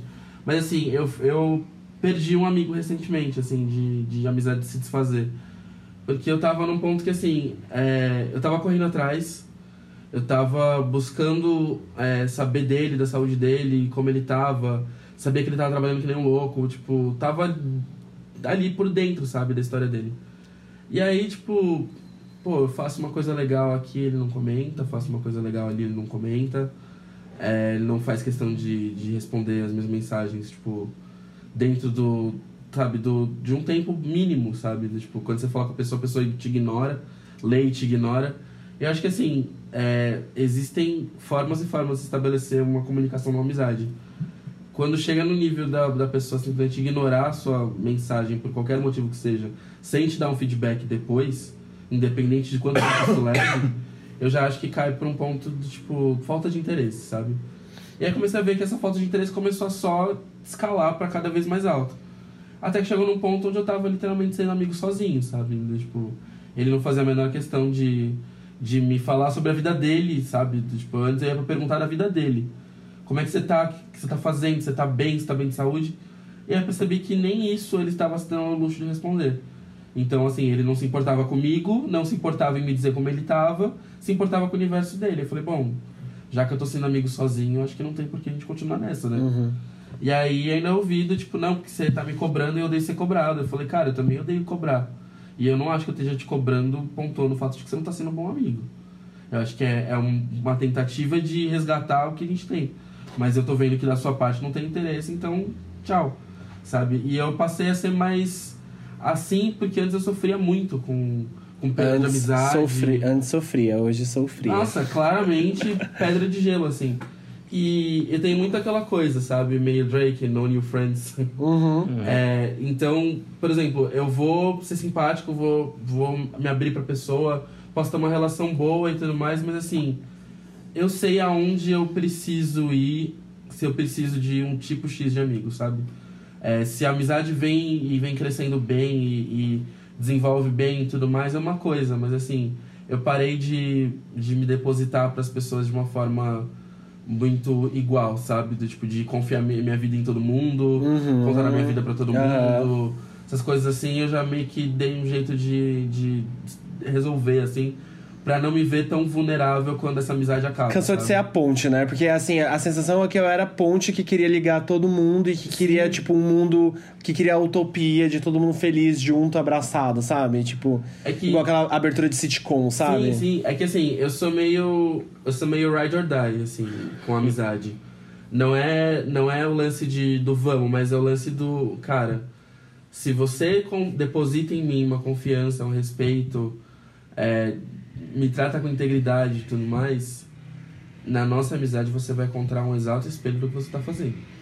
Então, assim, eu vou dar pra você todo, todo o respeito do mundo, toda a consideração do mundo, vou te tratar bem, vou dividir minha vida com você e tudo mais, vou fazer isso de uma forma que eu sinto que, cara, eu tô sendo tão importante pra você quanto você tá sendo pra mim. A partir do momento que seu tratamento mudar comigo e eu não tiver uma mínima noção do que tá acontecendo, não espere que eu me mantenha igual, porque eu me recuso, assim, eu não, eu não me esforço à toa, sabe? Eu, porque assim, de tanta merda que eu já vivenciei em, em função de grupo de amizade, eu entendo que pra eu me esforçar num nível que vá me deixar vulnerável no momento que eu não tenho tanta energia assim pra dar, se você me deixa vulnerável de graça, assim, sabe, na, na, Uhum. na palhaçada, não espere me ver tão próximo nos próximos momentos, porque eu não vou fazer questão de estar. Agora, sobre isso que você O- falou sobre é, mensagens e tal, de trocar de mensagens, como que é essa, esse lance de amizades em tempos, em tempos de WhatsApp? Porque eu sou, inclusive eles aqui sabem, sou a pessoa mais relapsa pra responder mensagens é, no momento, assim. Eu sou uma pessoa muito relapsa, muito, assim. Eu olho a mensagem, eu sei que ela chegou. Só que aí eu falo assim, daqui a pouco eu respondo. E aí eu vou, tipo... Aí eu vou lembrar, daqui a pouco é o amanhã. Só que eu realmente não faço... Porque eu faço isso com todo mundo. É tipo com o José, que mora comigo.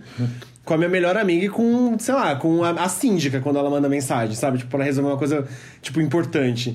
Então, assim, é, o meu lã, a Bárbara, que mora longe de mim, a gente só tem, tipo, internet pra, pra se comunicar por enquanto. É, tem semanas que a gente não se fala por, por relapso mesmo, meu. Porque eu odeio mexer em WhatsApp, por exemplo. Eu odeio WhatsApp. Então a gente se fala, tipo, bem menos do que a gente poderia se falar, só que a impressão que eu tenho é que nada muda, sabe? Não, é que tem amizades que, por exemplo, você Que suportam. isso, que suportam isso, Aham. que você não tem essa periodicidade tão explícita na relação. Sim, entendi. Mas, por é. exemplo, tem amizade que, cara, a gente se fala todo dia. Aham. E se a gente se fala todo dia, se um dia essa conversa não acontece, alguma coisa aconteceu. E, não- porque não é, tipo, não é um comportamento normal, sabe? Então eu meço muito pelo situação Uhum. Pelo, a pela, situação. aham, aham. Tem gente que eu falo todo dia e é o todo dia mesmo que conta. Tem gente que eu falo algumas vezes e é uma coisa que conta. Tem gente que eu falo por períodos e é uma coisa que conta. Então, assim, é, eu avalio muito conforme pessoa para pessoa, para justamente não ser injusto e medir a pessoa pela minha regra, Uhum. sabe? Que eu acho que isso também é um ponto que em amizade você não pode fazer. Você não pode medir os outros pela sua régua. Sim. Mas se a- nesse caso da amizade, era uma amizade que assim, era uma pessoa que tava comigo todo santo dia, sabe? Trocando ideia comigo todo dia, desenvolvendo uma relação de todo dia e do tipo. Era uma coisa muito diferente a amizade, sabe? De, de cumplicidade num nível muito foda. E me decepcionou muito porque assim, do nada, a pessoa começou a ficar distante, distante, distante. Aí era tipo, um dia sem se falar, beleza. Dois, cinco, dez. Ah, tem um mês que eu não falo com a pessoa direito. Ah, um mês que eu tô falando com a pessoa, a pessoa só me responde sim, não, tá ok. Tá ok? Ok. E passou, passou uma caralhada de tempo assim, até a hora que chegou um tempo onde, cara, eu não tava mais falando, o cara me, me fazia questão de me colocar como amigo Mas você ficou cara. mal por causa disso? Fiquei, fiquei, Ah, fiquei bem mal, assim, bem mal mesmo. Porque, Porque eu não às, às vezes você convive muito, sei lá, um colega de trabalho, que você tá convivendo muito com essa pessoa no trabalho durante muito tempo, todo dia você conversa, sai com aquela pessoa direto, etc e tal. Aí por algum motivo o colega sai do trabalho, ou você muda de setor e tal, ou você, ou, ou você sai do trabalho, enfim, troca de empresa, e aquela pessoa some da sua vida, desapareceu. Então ela não era realmente sua amiga, ela era só uma colega de trabalho, uma pessoa que convivia com você ali naquele momento. Né? Ah, e tem esse caso que você tá falando especificamente, né? Que é diferente sim, sim. disso. É que assim, eu entendo que amizades são ciclos, né? De, tipo, Sim. Uhum. tem, é, tem amizades que você vai ter por longos ciclos e tem amizades que você vai ter por poucos ciclos. A, a maneira como cada capítulo vai ser escrito na sua história é e eu muito acho, e relativa. tem, e eu acho não, e tem amizades que assim, você pode passar anos sem encontrar com a pessoa, sem falar com a pessoa direito, etc e tal. E aí você vai encontrar com a pessoa de novo e a pessoa tá lá, parece que você viu ela ontem, né? Que a amizade sim. continua intacta, a mesma do mesmo jeito. Essas são as mais raras, mas eu acho que na- aqui na mesa cada um deve ter uma pessoa, pelo menos, Sim. que é desse tipo, né? Que você encontra e parece que foi ontem que você deixou de se falar, porque é um, um laço muito forte que foi criado, né? Isso também existe. A gente É. tem que deixar isso claro, né? Agora. É, uma coisa que eu ia falar Fala. só, é uma questão de. Uma coisa que, que os anos foram me ensinando, a maturidade foi me ensinando assim, maturidade como se eu fosse a pessoa mais madura do mundo, né? eu sou, viu? Acredite. Acredite. Tô aqui hipnotizando você. Você acreditar que eu sou uma pessoa madura. Você está ficando com o olho pesado. Isso. Bom, é, uma coisa assim que é dizer não para as pessoas é tipo, é, não vou para esse lugar e não vou me sentir mal por não estar dizendo de não ter ido e não vou e não vou ficar passando é, mal por isso, etc. Porque já teve muitos momentos onde eu me sentia mal mesmo, assim. Tipo, teve, unapologetic, né? Você é, exatamente. Fiz igual o Caco. O Exa- Caco agora falando. Pensando em inglês. Pensei em inglês, não consegui Eles achar. são, eles são a Sasha aqui. nesse Sasha, vídeo, né? é. Todo mundo é a Sasha. Vou Olha, lançar um quadro nesse podcast que vai ser pensando em inglês. Serão só momentos onde a gente vai pensar em inglês e é isso. Ah, eu outro, amei. Outro dia eu fui pra entrevista de emprego e eu tava falando com a mulher e eu dizendo, nossa, eu não sei essa palavra em português, a palavra era em inglês. ela enfim, não né? tinha, e a mulher ficou, ok, essa que é a cara, sabe a cara feia Ai, pro eu meu lado? amo. Não sei essa palavra em inglês. É, é em português, é, enfim. E já teve época, por exemplo, de tipo, eu tá com dinheiro ali contado, que eu tinha feito um cálculo do dinheiro assim, tipo, eu vou ter que gastar tanto por dia até chegar nesse dia que eu vou receber, e tralá, tralá, tralá. Então eu não vou poder sair de casa. Aí uma pessoa me chama pra sair, eu vou lá, gasto o dinheiro todo e fico sem dinheiro pros outros dias que eu tava Aham. pensando, entendeu? E aí eu ficava pensando, meu, pra que eu fui nesta merda de lugar, entendeu? E a pessoa, e tipo, aí depois que eu comecei a, a internalizar esse, esse, esse momento e comecei a dizer não pra essas pessoas, principalmente, assim, porque eram, ou eram rolês caros, ou eram rolês que não me interessavam, etc. Então as pessoas simplesmente sumiram, assim, da minha vida.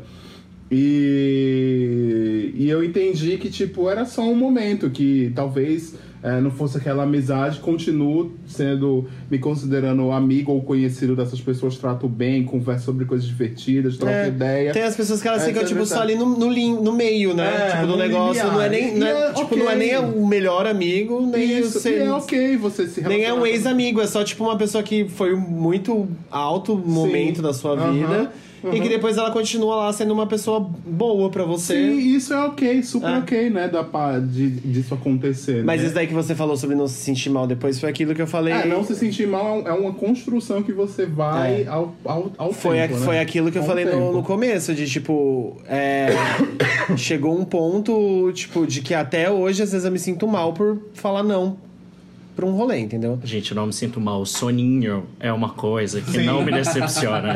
Nossa, As pessoas me sim. decepcionam. A minha meta é chegar em. Daniel Bovolento. Daniel, Daniel, é isso A minha aí. meta é essa. É, se você vai estar muito mais tranquilo em casa, você vai dormir, você vai acordar bom, bem, você vai, sei lá, fazer, produzir um monte de coisa que é boa pra você, etc e tal. Isso não, isso não, não, não vale, é, não tem valor, entendeu? Isso. Assim. E eu acho que não Vale é, muito. nem é só pra isso. Por exemplo, se você tem outra prioridade na sua vida, se você Sim. tá com um plano, cara, seus amigos têm que entender. Sim. Teve Quem uma é, quem é seu amigo de verdade vai entender. Eu tava tipo, cara, eu- a minha rotina é sair do trabalho e malhar de noite. Sim. Eu tinha que inventar que eu tava fazendo um curso para as pessoas não encherem o saco. Falar, nossa, você não pode ver a gente pela academia? Cara, entenda que às vezes é um plano que seu, seu amigo tem, é um. Enfim, é a rotina dele. Se ele quiser fazer aula de Yoga. balé, alguma Ah. coisa em inglês, whatever. Se ele quiser não sair, quiser ficar jogando videogame, a segunda-feira é o dia do videogame dele. Aham. É o dia do videogame dele. Sim. Então as pessoas têm que aprender a respeitar o- os espaços que as outras pessoas Eu constroem. acho que o grande também. resumo disso, da, da, acho que até do. pra não virar uma amizade tóxica, é não, não levar, elevar as cobranças, né? Tipo, não ser uma amizade baseada só em cobrança, só em, em compromisso, porque na verdade não é isso, né? Acho que compromisso a gente tem todos os dias com um mundo lá fora capitalista. E aí o que você procura num amigo, na verdade, é um sossego, né? Tipo, é uma. Exato, é, é a que pessoa. seja mais uma obrigação. É, na tipo, você não quer que aquela pessoa. que você precisa fazer aquela pessoa feliz, sabe? Você Uhum. não precisa ser feliz ao lado dela. Não, você. Tipo, as coisas elas precisam ser orgânicas pra elas serem, tipo, que- gostosas. Eu acho que a amizade ela vem do mesmo ponto de uma construção de um relacionamento, sabe? São duas pessoas afins que estão dispostas a passar um tempo juntas. Lógico que, né, no caso de relacionamento tem muito mais peso em função do nível de relação. Uhum. Mas no caso da amizade, eu acho que é duas pessoas que se encontram, né? Através da empatia, elas se encontram e estão destinadas a passar um tempo juntas, usufruindo dessa relação empática, sabe? E eu acho que quando sai desse ponto onde a pessoa começa a não entender é, e não ser empática às suas questões, ela passa a simplesmente considerar as dela como prioridade, já tá um ponto de, Sim. de tá errado, sabe? Aham. Eu acho que assim, é, vai desde o cobrar demais a cobrar de menos, a ser indiferente. Eu acho que é, é, é meio que na base da empatia, sabe? Você entende que a pessoa tá dispondo do tempo dela pra falar comigo, mesmo que eu não tenha o mesmo tempo, mas assim, em algum momento seria legal eu retribuir isso pra que, Sim. sabe, não mostre que eu tô sendo um amicuzão. Aham. Mas em contrapartida também eu não posso esperar que a pessoa tenha todo o tempo do mundo pra Sim. falar com, comigo Sim. a hora que eu preciso, sabe? Agora, você ia falar, pode falar, amigo. Não, só, só ia falar que você até comentou de ser uma relação orgânica. Eu acho que, na verdade, é um esforço consciente. Sim. Eu acho que, Ah, é, por é, exemplo, a gente tá numa vaga de Boa. emprego, é muito natural, você vai ver aquelas pessoas todos os dias. Você tá na faculdade, é muito natural, você vai ver e conviver. Mas aqueles amigos que você não tem essa convivência forçada pela, por alguma coisa, Sim. é um esforço consciente de você tirar cinco minutos do seu dia pra mandar Sim. um áudio correndo, que Exato. seja, Boa. falando, meu, Uhum. tô ferrado essa semana, não consigo parar, me fala aí, o que, que vai rolar, o que, que a gente vai fazer? Dá um jeito, sabe? Óbvio que não é qualquer dia, qualquer hora que a gente consegue. Mas eu acho que esse esforço consciente é muito necessário pra gente entender que é um vínculo que precisa de manutenção, né? Exato. Sim, lógico. Eu sou muito aquele meme Arrasou. lá do tipo, é, amiga, tá podendo falar? E tipo, mandado a uma hora da tarde. Aí, amiga, tô sim, responde das 11 da noite. Sim, Ah, gente, eu sou sei. eu, sou eu, só que no caso meia-noite é do da quinta da outra Eu quinta-feira. sou, eu sou um meme aqui do. Desculpa, tava, lá, tava dormindo cinco dias depois.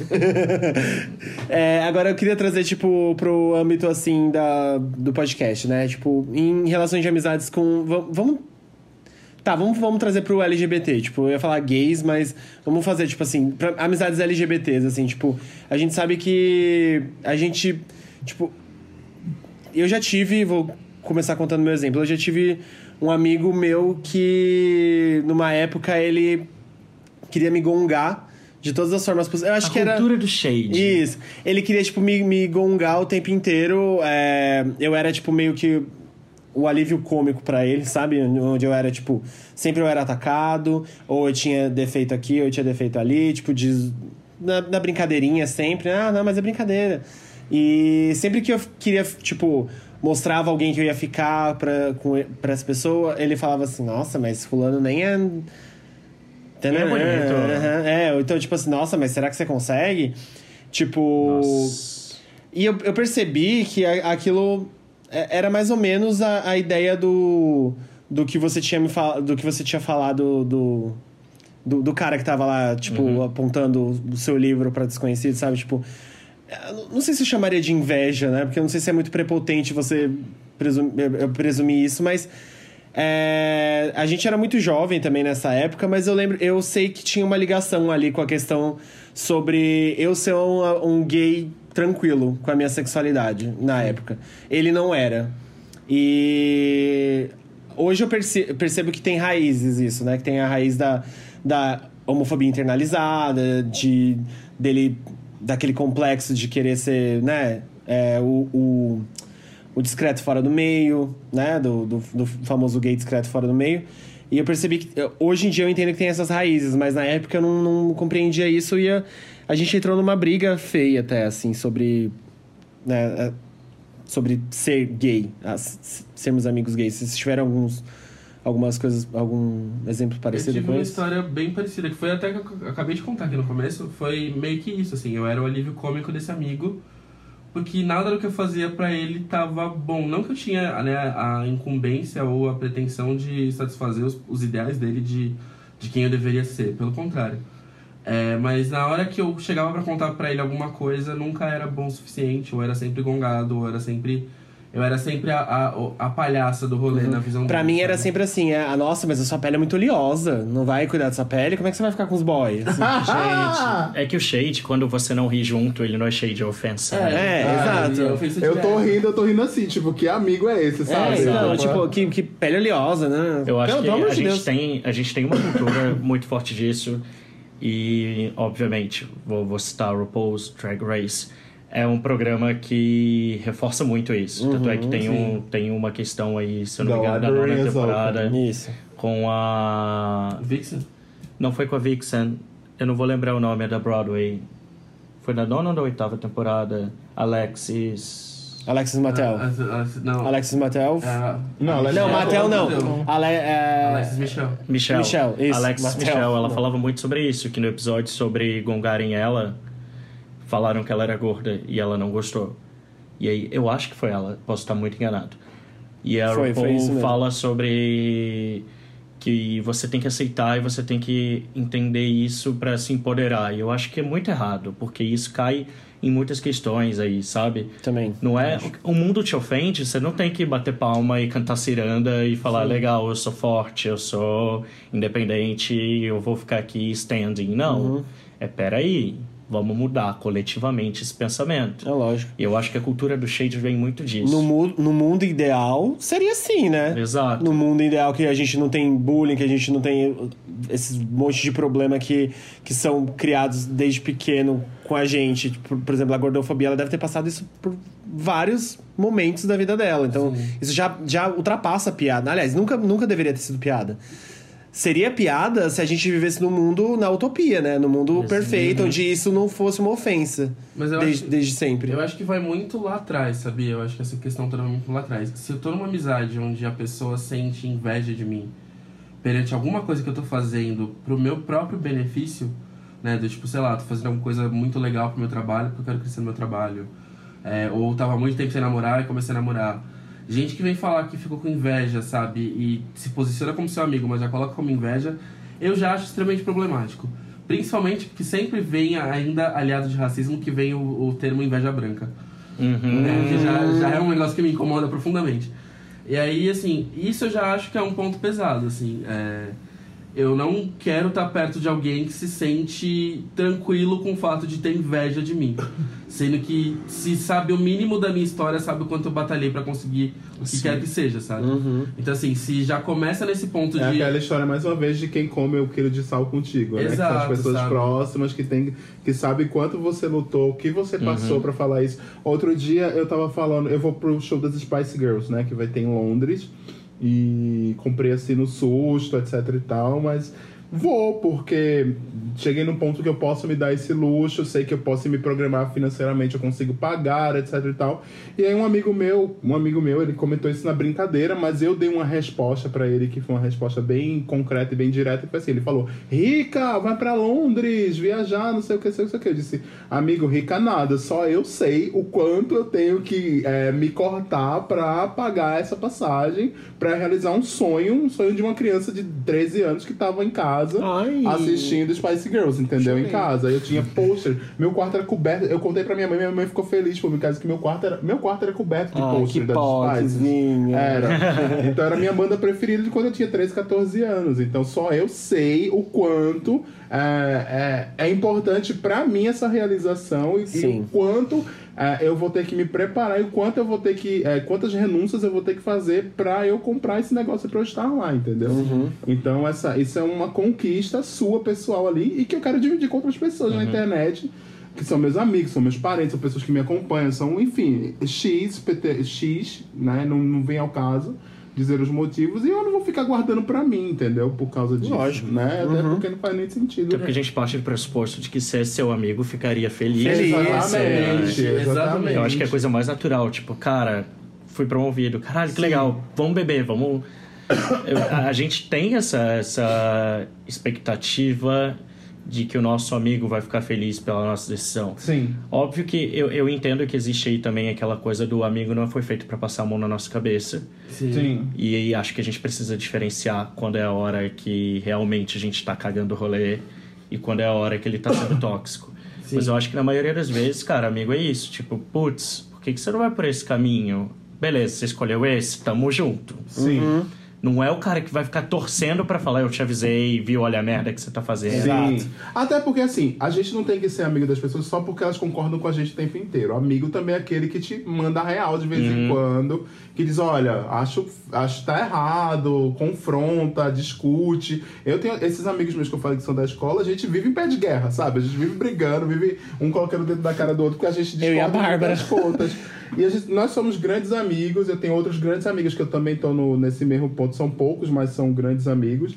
E a gente tem que entender assim também, que isso faz parte da maturidade, né? Não é seu amigo, não é só aquela pessoa que tá ali te aplaudindo, tá? Porque tem uma coisa na internet agora de pessoas tóxicas, saia de perto de pessoas que não concordam E aí você com vai ler o que, você. que é pessoa tóxica, é só uma pessoa coerente, né? Isso, exatamente. Ah, é só tipo, uma pessoa, pessoa- coerente. não tá te dando biscoito de É, graça. É, É exatamente. tóxica. exatamente. Não é Mas isso, vem de uma romantização também, né? Da amizade, de que, tipo, é a pessoa que vai, sei lá, roubar um banco com Você você. não vive nas Chiquititas, nem num filme da Disney, nem... nem Eu acho que é sei lá. aceitável até quando você tem 13 anos, 14 anos, Sim. sabe? Não, não, talvez não, mas mais, mais pra frente, assim. É aceitável esse tipo de, de relação quando você tem a idade mínima, ali, máxima ali, de tipo 15 anos. Depois você já começa a entender o que que, né? Qual é a vida, como que é a vida, como que a vida Eu acho funciona. que assim, Exatamente. celebrar os seus amigos e celebrar as conquistas que eles estão tendo, eu acho que faz parte, é necessário, é essencial. Né? Então eu, pelo menos, eu busco ser assim. Se eu sou amigo de uma pessoa, cara, que bom que você conseguiu isso, que é bom, que bom que você conseguiu aquilo, do tipo, que da hora o texto que você escreveu, até mesmo no, no seu processo do livro. tipo, a gente conversou Verdade. algumas vezes de madrugada, tipo, eu e o Dani, e tipo, cara, que foda, porque eu tô me vendo nisso, sabe? Esse tipo de situação, eu acho que é válido pra uma amizade. Agora, quando chega num momento onde a pessoa espera que você vá sempre passar a mão na cabeça dela por ela fazer as merdas que ela tá fazendo, do tipo, eu não sou um amigo que vai fazer isso. assim. Eu não- Nossa. eu não acho que eu tô sendo a, a pessoa que eu sou se eu chego num ponto onde eu fico alisando a sua cabeça e falando, não, amiga, você tá certa, quando eu acho que você tá errado. Então, assim, é, eu não sou do tipo que vai te gongar e te botar pra baixo, mas eu me, se eu me vejo no direito e na, na obrigação de virar e falar pra você, cara, você tá cagando no pau, eu vou virar e falar, cara, você tá cagando no pau. E assim, independente da resposta que eu vou receber, eu acho importante que eu fale isso, porque assim, na mesma forma como eu espero também que em algum momento você vire na minha cara e fala, cara, você tá cagando no pau. Uhum. Sabe? Porque isso dá, dá liberdade da gente ser quem a gente é, sem filtro, sabe? Uhum. Que eu acho que é importante pra uma amizade. É, e lógico, né? A amizade ela parte sempre do bom senso. Todo e qualquer acordo feito dentro de uma amizade, de poder falar as coisas ou não, poder dividir coisas ou não, é, intimidade pra você, sei lá, peidar e botar na frente do seu amigo, vai do bom senso. Tem amizades que cabem isso, tem amizades que não cabem. Então, é, entendendo o contexto que você tá vivendo na amizade, tem momentos que fica muito claro o que você pode fazer, sabe? E é preferível que você faça e seja sincero, né, e fiel à pessoa que está sendo amigo, do que você ficar nessa coisa de, ah, eu não vou falar porque eu não sei qual vai ser a reação, sabe? Ah, eu Eu- queria puxar, queria puxar rapidamente antes da gente Claro, terminar. claro. Por favor. Uma coisa que a gente não falou. Como é que a gente identifica que a gente tá sendo um amigo tóxico? Boa pergunta. Vocês já foram? Vocês acham que já foram? Eu acho, que eu já Acho fui. que sim. Porque eu acho que a gente fala muito das relações que a gente tem, mas às vezes a gente não gente faz um- falta autocrítica. É, e É, lógico. Aham. falta Total, autocrítica total. pra gente entender que talvez não seja uma amizade completamente tóxica, mas atitudes tóxicas em torno de Sim, algumas sim, pessoas. sim. Eu já começa, fui. começa você, Dani. Como, como você acha? Cara, eu, eu vejo, às vezes eu faço uma análise e eu vejo que eu tô sendo muito babaca com alguns amigos. Sim. Eu tenho, tenho um amigão e eu sou, eu vejo muito meu irmão nele. E eu vejo muito essa figura fraternal. Só que por termos relações de trabalho juntos e outras coisas, eu já passei por muita coisa que ele ainda vai passar. Então, meio que eu quero adiantar o rolê. Falo, meu, você tá fazendo Ah, burrice, essas você tá fazendo têm suas cagada. vivências, né? Também é. É, mas a maneira como eu me coloco é muito bossy, sabe? É Sim. tipo, meu, que burro, que idiota, aí, chacota. Só que quando eu paro, até a questão da linguagem que a gente usa poderia ser tipo, cara, não, você não tá fazendo do jeito. Você... Existem maneiras e maneiras de colocar. Sim. E eu percebo que, tipo, a troco de quê eu tô fazendo essa Aham. crítica? Eu não tô realmente alimentando nada para que ele melhore naquilo. Eu tô só botando o cara pra baixo, sabe? Sim, Então, que tipo de amigo eu tô sendo? sim. E eu acho que na vida a gente precisa fazer essas, essas reflexões de como a gente se comporta com os nossos amigos. Sim, o tempo inteiro. Isso é uma, isso é uma boa. É uma boa provocação que você fez agora, porque realmente a gente muitas vezes só aponta o dedo para as pessoas dizendo você é uma pessoa tóxica, não quero ficar perto de você, e você não fica pensando o quão tóxico você é, né? Por N motivos. Eu já fui tóxico com certeza, muitas vezes, em épocas muito bizarras assim. Tinha uma época que eu brigava muito com as pessoas na internet, principalmente, porque minha vida era um cu, entendeu? Assim, falando português bem claro e direto. Um e cu eu pode fico- ser gostoso. Ah, mas um cu com diarreia, vamos dizer assim. Ok. tá? Sem lubrificante. É, um cu com diarreia. E aí eu tava lá e, e eu ficava brigando com as pessoas e eu ficava fazendo meio que coisas maldosas com as outras e tal. E eu era uma pessoa tóxica nessa época. É, e tinha, tem uma galera que é minha amiga, muito minha amiga desde essa época também, continuou sendo minha amiga mesmo, mesmo com isso, porque conseguia enxergar além dessa, dessa, de toda essa camada tóxica que eu tava ali envolvido, entendeu? Dos comentários maldosos, das coisas ruins que eu falava, etc, etc, etc. Vou ter que tirar esses etc, hein? O Felipe essa semana falou que eu falo muito etc. Não! É. Não fui Aí- eu, foi um seguidor. Foi um poker. Ah, é, que eu falo muito etc. Foi um poker poker que falou no, no Twitter, falou assim, eu amo os etc, etc, etc que do Hilário. Não foi? Bicho. Tá. É É a sua marca, igual o Caco o Poliglota, você... Ah, eu falando etc. Então. Tem um livro chamado Pato Poliglota. Porque eu falei Caco Poliglota, eu falei, caralho. Ai. Fez assim, ó. Ah, então, aí a gente. Voltando ao assunto. Me perdi aqui, desculpa. Você tava, você tava no etc. Ah,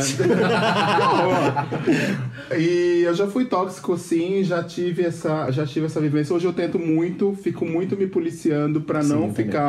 É, sendo essa pessoa mais para os meus amigos, pra quem tá ao meu redor, porque eu acho que o mundo já é tão pesado, tem tanta coisa passando na vida das pessoas, no nosso mundo que a gente vive na, Sim. que a gente divide. Aí tem a internalização das coisas das pessoas, eu tenho que vir com mais problema, mais toxicidade pros outros. Eu tento me Toxicidade policiar também. muito, entendeu? É, isso. e- Eu ia falar exatamente isso sobre se policiar. Eu aprendi muito sobre uh, me policiar com desde que eu, sei lá, comecei Não a é me você entender. não contar os seus problemas Sim, pessoas. não, não, não. mas, tipo, não, é. me policiar, eu digo assim, tipo, pra ser uma pessoa, um alívio na, na vida da pessoa, não, não mais um tormento.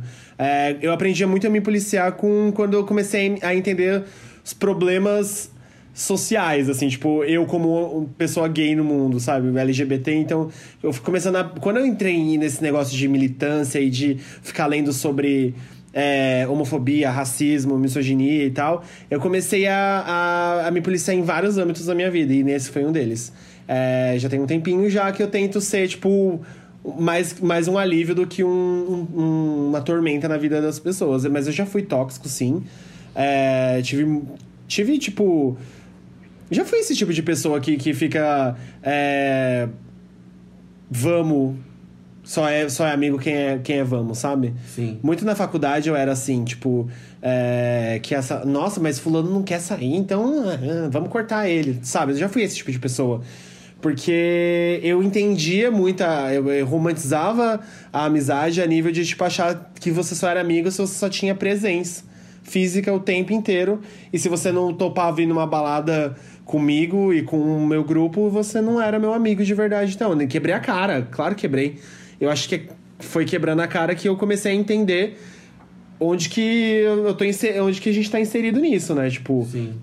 é, de- só mais pra frente. Tudo veio com a maturidade, claro. Mas já fui esse tipo de pessoa do vamos, vamos. É, já fui a pessoa também que, tipo, destilava os shades, sabe? Então, não, não, não, não- ninguém é isento de imperfeições. Ah, no meu Como, caso. como o meme. No meu caso, tipo, eu tenho uma facilidade muito grande pra ver situações. Então, assim, é, eu sempre fui a pessoa que os meus amigos recorriam pra falar de conselho, pedir uma luz tal. Eu sempre tive essa vibe meio de conseguir enxergar as coisas e conseguir ditar um pouco do que eu imagino e, e isso funcionar.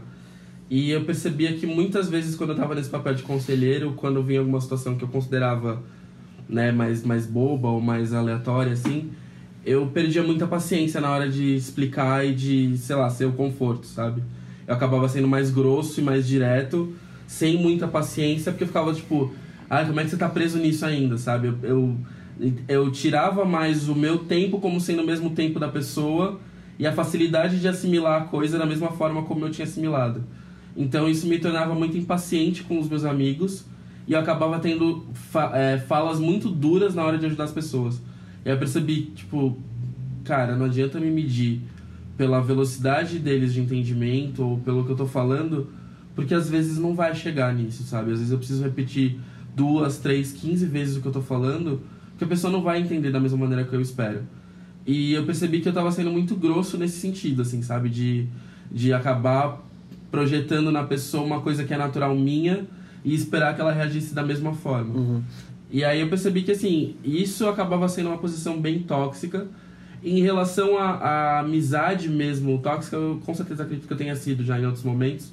Mas eu sempre fui muito dessa pessoa do tipo, vamos acolher, vamos ouvir, vamos entender, vamos dar, tipo, chance, vamos isso, vamos aquilo. Eu sempre era a pessoa que no, no meu grupinho de amigos via uma pessoa nova e falava, tipo, não, vamos colocar essa pessoa junto com a gente.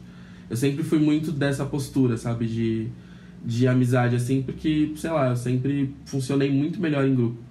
Mas a minha falta de paciência, às vezes, acaba sendo um ponto tóxico de amizade. assim. Mas isso tem um ponto que você falou, que também tem muita gente que tá com a gente, que é até do comecinho da conversa, é, das caixinhas de interesses, tem gente que tá com a gente por interesse psicológico só também, né? Ah, tipo assim, sim. tipo assim, às vezes a sua, pacien... a sua paciência acabava, portanto, você já, tipo, só se doar pra pessoa de... de...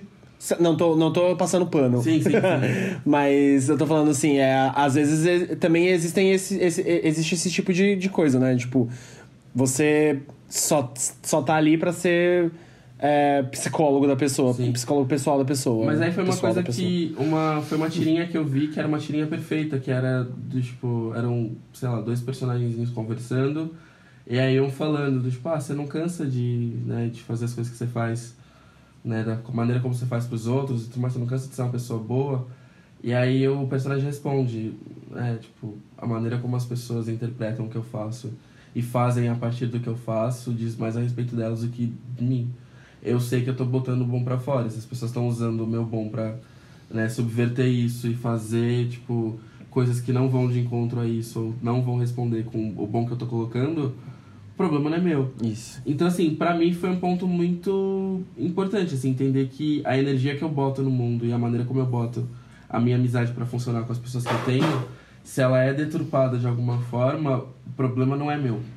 Então eu meio que fico naquela, naquela coisa de consciência, sabe, de beleza. Uhum. Agora eu queria propor uma última coisa antes da É, gente. eu ia concluir. propor uma coisa também, mas propõe aí. É, Deve ser a mesma coisa, provavelmente. qu- Quais são os três passos pra ser um bom amigo? Ah, não, não era esse. Começa dele. Vixe. Cara, eu acho que. Ai, que difícil. Tô, tô me perguntando se eu sou um bom amigo. É, Acho que empatia genuína, assim, de você se realmente se reconhecer e se preocupar com aquela pessoa. Se reconhecer nesse sentido de, cara, sei lá, sua melhor amiga teve bebê, seu amigo foi promovido, enfim, alguma coisa nesse sentido. Cara, que foda, que passo legal na vida dessa pessoa. Ficar feliz genuinamente. ter esse esforço consciente, eu acho que é um outro passo, de entender. Tem gente que você não vai falar todo dia, é normal, mas, cara, uma vez no mês, tenta dizer um oi, ou as redes sociais estão aí pra isso. Às vezes tem gente que a gente Ou não dá um tem like, comenta um post Exato. no É, Facebook, tipo, faz uma, uma coisinha só, eu acho que já dá um, já dá um brilho. É, tem gente que você não vai ter assunto real, mas, putz, ver alguma coisa, comentar, falar, cara, que legal. E eu acho que o, o terceiro tem muito a ver com essa questão do julgamento, sabe? Pensar exatamente se você precisa dizer aquilo que você queria dizer. Sim. Porque muitas vezes tem aquela regrinha do o que você quer dizer pra pessoa mudar, dá pra ela mudar em cinco minutos? Se não der, não fala. Isso fala muito sobre, sobre aparência, mas eu acho que isso pode ser levado para outras esferas. Sim. É, a crítica que você vai fazer vai ajudar positivamente, ela vai conseguir mudar alguma coisa. Se ela não vai, não fala. Se for só algo que realmente pensa, vai deixar para baixo, é uma coisa feita para ferir, porque a gente fere muito o que a gente ama, né? É muito mais Sim. comum a gente ferir quem a gente ama do que ferir quem a gente não ama. Então, acho que repensar essas coisas é, é um exercício bem diário, assim, para melhorar as nossas relações no geral. É, eu acho que a- o, colocando o que você falou meio que em pauta, eu acho que é, é essencial, assim, sabe? Essa questão da, da crítica, do... Se a pessoa consegue resolver essa crítica breve, sabe? Se não é uma coisa que vai atormentar a cabeça dela e fuder a cabeça dela Uhum. num grau absurdo, eu acho que vale ser trazido pro contexto da, da conversa, da amizade, sabe? Mas se é uma coisa que você sente que você vai desgraçar a cabeça da pessoa e a vida da pessoa, a partir do momento que você abrir sua boca, sabe, repensa. Do, tipo, amizade também é isso, sabe? Eu, aí eu acho que entra também um ponto que eu concordo, né? Esse ponto eu tô em mútuo com você, um ponto que eu coloco como importante também é a responsabilidade afetiva, sabe? Uhum. De, tipo, saber gerir uma amizade não é só você responder mensagem, sabe? É Você saber o que falar no momento certo e Sim. como falar, porque assim, é, você tá lidando com uma outra pessoa que tem uma outra vivência, que tem triggers particulares, tem situações que, sabe, é, mexem com o universo da pessoa e se você planta alguma coisa errada ali na intenção de ajudar, você pode acabar mais fudendo com a cabeça da pessoa do que de fato ajudando. Então eu penso muito nisso, assim, de como eu tô sendo responsável com as minhas amizades, de modo que eu não tô expondo elas a possíveis gatilhos que eu não vou estar lá para cuidar depois, sabe? Uhum. E acho que por fim é, é mais o, o respeito mesmo. É, é, é entender que se de alguma forma a reciprocidade da sua amizade ela não tá tão presente ali, nessa amizade que tem, eu acho que respeito de você virar e conversar, sabe? É, tratar como uma gestão de, de relacionamento Uhum. mesmo, sabe? Do tipo, olha, é, entendo que tem muita coisa acontecendo, tá complicado, sabe? Jogar aberto com a pessoa que tá ali do seu lado, que tá dispondo dessa amizade para você. Porque é, vo- você se vê numa situação de você se doa muito e recebe pouco, ou vice-versa, eu acho que é, é o tipo de, de situação que nenhuma amizade precisaria passar. É, eu, na verdade, eu ia falar, eu ia complementar vocês, falar que vocês estavam cobertos de razões. Mas. Eu nunca passo frio, eu tô e- sempre coberto de razão. E eu ia colocar Tá o, e eu ia colocar o lance do respeito também. Eu acho que é essencial em toda e qualquer relação, até quando você não tem nenhum tipo de relação com as pessoas no mundo. O respeito acho que é essencial em, todas as, em todos os, os âmbitos sociais e, e blá blá blá. E eu acho que também não sei, acho que menos cobrança e mais compreensão, às vezes também ajuda. Não, não anular nenhum dos dois, sabe? Tipo, nem zero cobranças, mas nem, nem, nem o excesso de compreensão também. Acho que ali a gente entra no equilíbrio do entender o próximo, né? A empatia e não se anular. Empatia Né? com bom senso. Empatia com bom senso. É, eu acho que é dizer o, o, o sim quando tem que ser dito os sims, os nãos quando tem que ser dito os nãos. E saber ver os pontos bons e pontos ruins de uma amizade e saber colocar isso de forma igualitária, entendeu? Você não pode nem só. Isso a gente falou o programa inteiro, né? Não só falar que a pessoa tá sempre errada, apontar só os erros da pessoa o tempo inteiro, você ser uma cuzona, mas também apontar as coisas boas que ela faz, dizer que ela é incrível, mostrar que você é um amigo de verdade, que tá Sim. torcendo por ela. Que Sim. você, tanto que você espera que a pessoa torça por você, você também tem que torcer por ela, né? Eu acho que isso é importantíssimo. É, é, até uma coisa que se fala muito, tipo assim, que as pessoas falam assim, ah, você, você mede as pessoas, a sua amizade quando você tá na pior. Não, você não mede a sua amizade quando você tá na pior. Porque quando você tá na pior, tá todo mundo querendo ver tem muita gente querendo ver você na pior. Quando você mede, É, você mede a sua amizade quando você tá na melhor, sabe? Quando você tá, tipo. Quando você conquista alguma coisa muito legal, aí você vê realmente, tipo, tá, essa pessoa ela, ela tá torcendo por mim. Aí eu acho também. Não, existe o, equi- o meio a É, meio aí, mas eu eu, acho acho. bem bem mas, eu, meio a eu meio. acho, mas eu acho mais difícil, tipo, você encontrar pessoas que estão dispostas a perder um tempo da vida delas pra.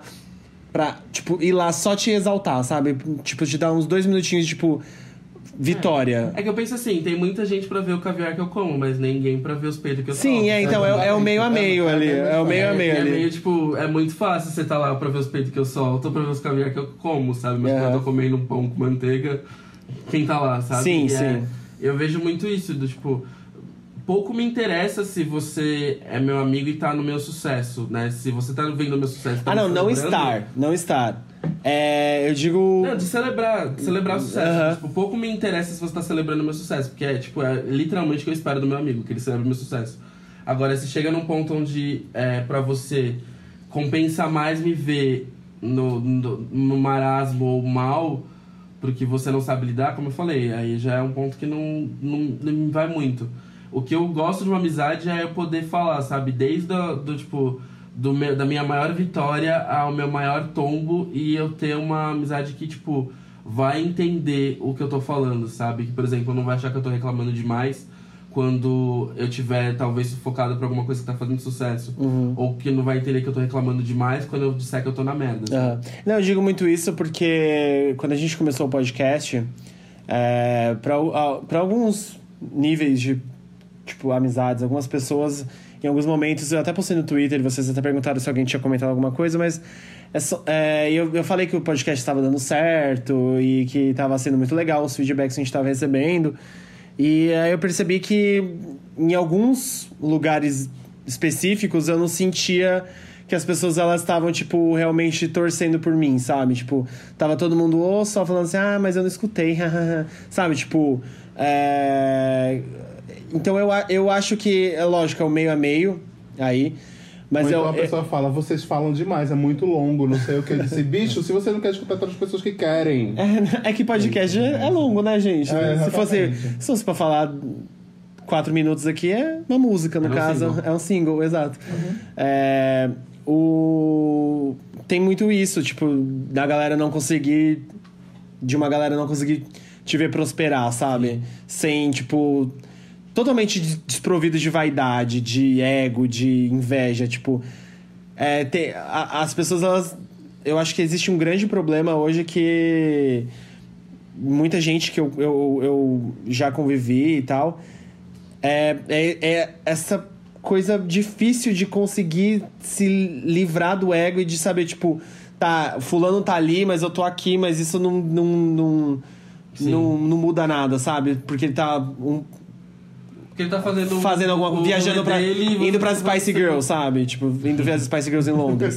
E tipo. você, Dani, que né, você tá numa posição de destaque, do tipo, você tá no canal, você tá com seus livros, você tá com seus projetos. É, amizade desse tipo sanguessuga que, que desmerece a posição que você tá, o que você conseguiu. Como você tem lidado com isso, assim? Cara, é, é engraçado, mas eu.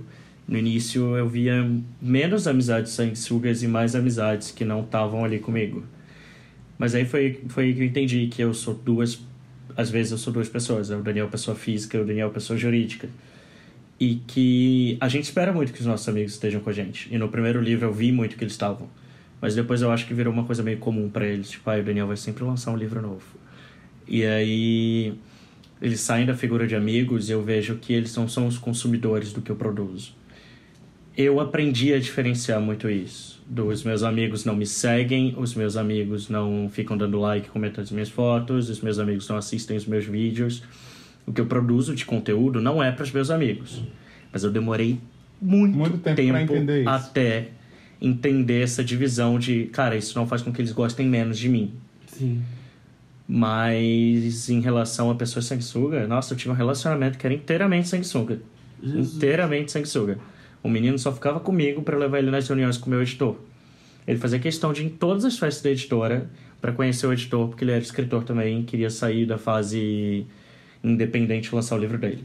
Ah, gente, se a gente for entrar nesse, desse, desse, desse ca- caso aí, vai. O menino que levou o currículo. Ah, o menino que entrou com- Não, o Mentira. menino que levou o currículo no date ruim comigo, né? Tipo, é. Ah, meu sim. date ruim. Eu tô mas fazendo é cara de chocado no momento. É, exatamente. Ele não tinha levou o intenção de, de ter Não, um mas tem date. um outro. Ele tinha Eu sou, eu, conheço, eu, sou, eu sou amigo da Jana Rosa, né? E tem um menino que me via sempre comentando na página do Facebook da Jana. E a Jana respondia todos os meus comentários. Aí quando a Jana responde, fica lá em cima. E aí ele me adicionou, começou a me dar cutucada no Facebook. Isso faz tempo, né? Começou a me dar cutucada no Facebook até que eu fiquei com ele. E a grande questão de ele ficar comigo era que ele queria ser apressado pra Jana Rosa. Quando ela vier gravar com a gente, eu vou contar essa história, ela vai ficar chocada, né? Pra dizer que a Jana Gente, eu tô muito é. chocado. A pessoa É. levou o Ô, ca- ó, eu, eu vou te falar uma coisa. Eu sou fã da Jana Rosa, só sou seu amigo pra ter a Jana Rosa. Vai demorar, hein?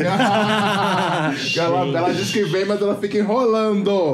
Todo mundo que segue a Jana Rosa aí manda o tweet pra Jana. Mentira, ah, ela não tem mais ela, mandou, ela mandou mensagem essa semana ela falou que tá só esperando a gente fechar a data certa pra ela ver. Olha aí. Ah, a então gente, eu tô com dois amigos da Jana Rosa aqui. Ah, então é isso. Tá bom, Mas beleza. a, mas a história do Hilário foi essa mesmo. O cara chegou e deu Gente, um currículo no date. eu não sei o que eu Ah. faria, de verdade. Eu não sei o que eu faria.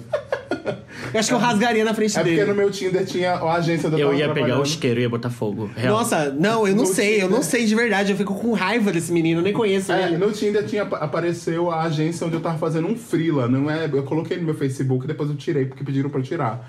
Mas aí, tipo, coloquei, o menino viu, deu match comigo e levou o currículo. Que queria Gente, que trabalhar lá, bizarro, que entendeu? Foi bizarro. isso. Enfim, gente, vamos pra dica das POCs? Vamos, que a gente já tá no Daniel 1,46 de novo. Dica das POCs. Tá. Bom, dessa vez a gente acertou com o convidado, a gente falou um pouquinho antes. Uhum. Algumas horas antes. Algumas horas, mas pelo menos a gente explicou um pouquinho o que que é. Então fica um pouco mais fácil do Dani não ser pego de surpresa dessa vez. Mas. Era pra, como- era pra ter avisado du- durante o, Exato. o- as mensagens de combinar, né? Quem Mas quer como, começar? como somos maravilhosos, a gente vai começar primeiro pelo elenco pra não ferrar o convidado. Vamos Dá. eu, então. Dá. Eu vou indicar uma série que eu acho que vocês não conhecem, Friends. Mentira. pra pra aproveitar. Mentira, tô brincando, né? Pelo amor de Deus. Os três primeiros episódios do podcast, o Felipe indicou Madonna. Não, mas era não diferente. considero. Você não Ah. tem vergonha nessa cara?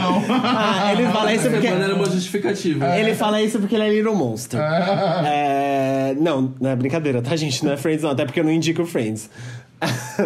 É, eu vou indicar um filme que fala muito sobre amizade e fala muito sobre a, o universo LGBT dos anos 80 e do, da ascensão da AIDS e do, do HIV e tal. É um musical. Então, se você não gosta de musicais, sinto muito. Não é pra você, porque é um musical que é inteiramente cantado, não é tipo uma musiquinha aqui, aqui ou ali. É Ranch é um dos meus musicais favoritos, assim. É, sou apaixonado pelo elenco. Eu demorei muito, inclusive a minha melhor amiga, faz- fazendo links aqui com, a, com o tema, a minha melhor amiga Acho que vou me. assistir de novo. Que me, eu, eu tô com vontade também. Ah, eu tenho DVD. Ah, você tem? Ah, eu tenho baixado, bem, bem, bem Acho que criminosa. algum desses Bem criminal. sites de vídeo. Eu. A minha amiga que me indicou a, a assistir, porque eu não, não tinha assistido ainda. E pra mim foi incrível, assim, eu amei real. É, assistam e decorem as músicas e me chamem pra um karaokê pra cantar La Vie Bohème, que eu amo. Tá, vou a parte 1 falar. e a parte 2. É, eu quero indicar duas, duas coisas, do- dois vídeos do YouTube, na verdade. São, são vídeos de duas criadoras, duas mulheres.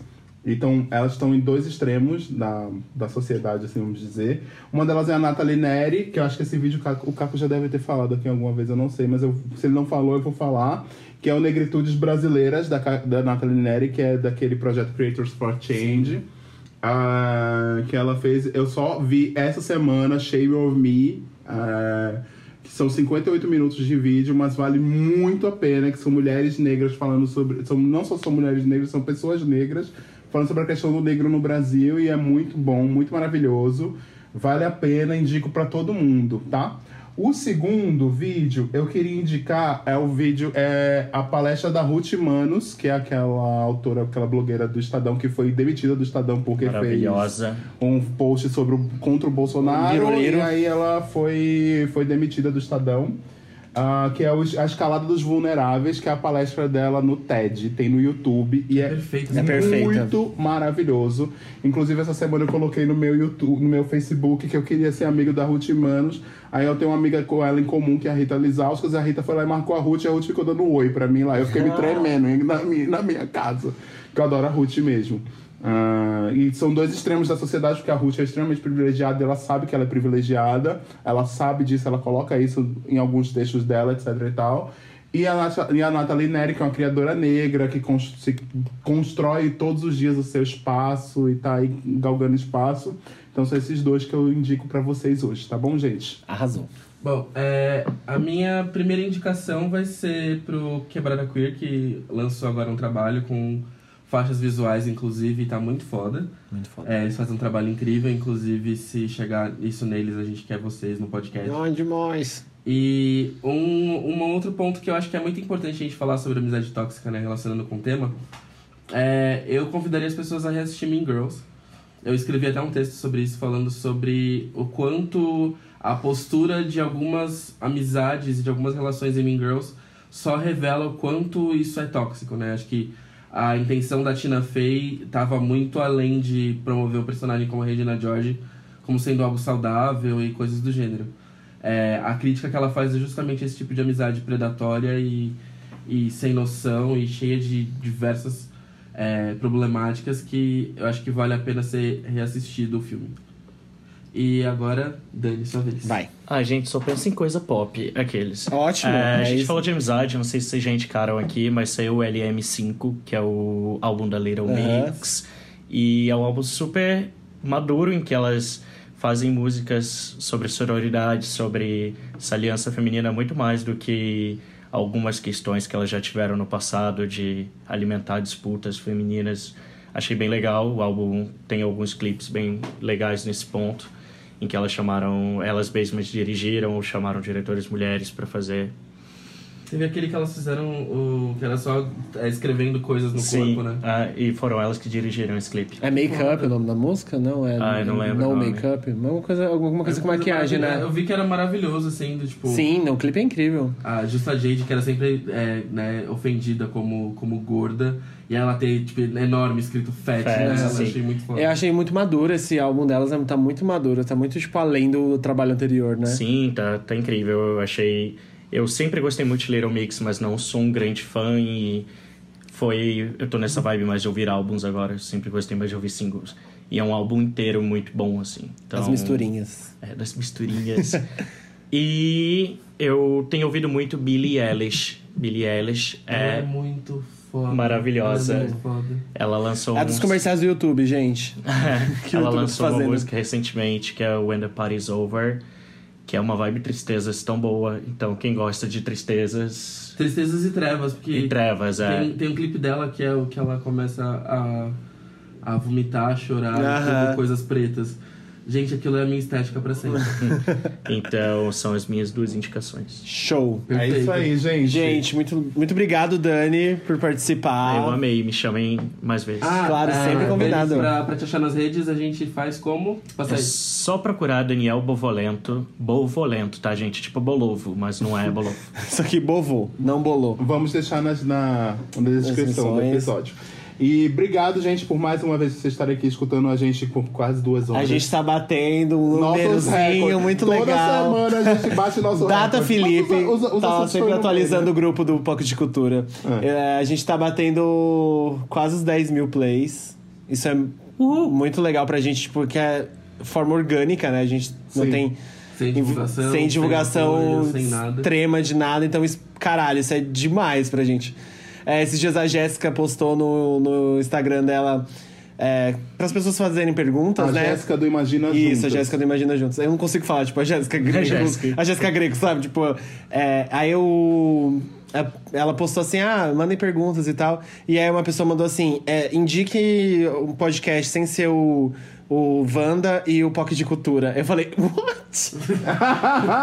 Como assim? Já, já estamos saturadas nas indicações. Não! Eu fiquei, Indica como? sim, menina. Mas como? Né, tipo, ela queria saber... A pessoa já ouvia o Pocket de Cultura, ela queria saber qual outro podcast ela podia ouvir. E tava lá, tipo, sem ser o Imagina, claro, o... o Wanda Wanda e o e o- Pocket de Cultura. Eu falei, quê? Oi? então tá, gente, muito obrigado, viu? Obrigado mesmo aí por estarem Por conosco. todo- todas as mensagens bonitinhas. É. E voltando, gente, e-mail para gmail.com Se você que tiver dúvida, se você quiser mandar alguma história sua pra gente ler aqui e te dar um conselho, se você quiser mandar uma bronca, se você quiser vend- que a gente seja vendedor da Inod, mentira. Só vendedor não mande currículos para o Ah, Hilário. Não mande currículo para mim que eu não vou conseguir arrumar emprego pra você. É isso. Nossa, ia Um ser beijo. demais. Por Ah. favor, mandem currículos. Não. Eu quero muito ter essa história pra contar. Não, gente, um beijo. Tchau, tchau. Ah, peraí, Tchau. peraí, peraí, peraí, Ah. peraí, peraí. Olha lá. Último minuto. É, a, gente tem, a gente tem considerado sempre todas as sugestões que, os- que as nossas Little Pockets estão fazendo. A Bruna Porto, uma amiga minha, ela falou sobre a, a possibilidade de a gente trazer uma voz feminina pro podcast. A gente tá averiguando isso tudo direitinho. Então, assim, tudo que tá sendo indicado pra gente tá sendo levado em conta. É, a gente só tá organizando pra fazer com que bata de acordo com o que a gente tá produzindo. Mas, assim, dicas são sempre bem-vindas, informações são sempre bem-vindas. É, se quiser indicar uma pessoa legal pra gente sentar e conversar, estamos aí. As nossas DMs estão abertas e é isso. Pablo Vittar, pode ser. Glória Groove. Glória Groove. É isso, gente. Obrigado. Obrigado, Dani, mais uma vez. Valeu, Dani, lindo. Valeu! Beijos, poquezinhas. Tchau, tchau. Beijo, gente. Até semana que vem. Até.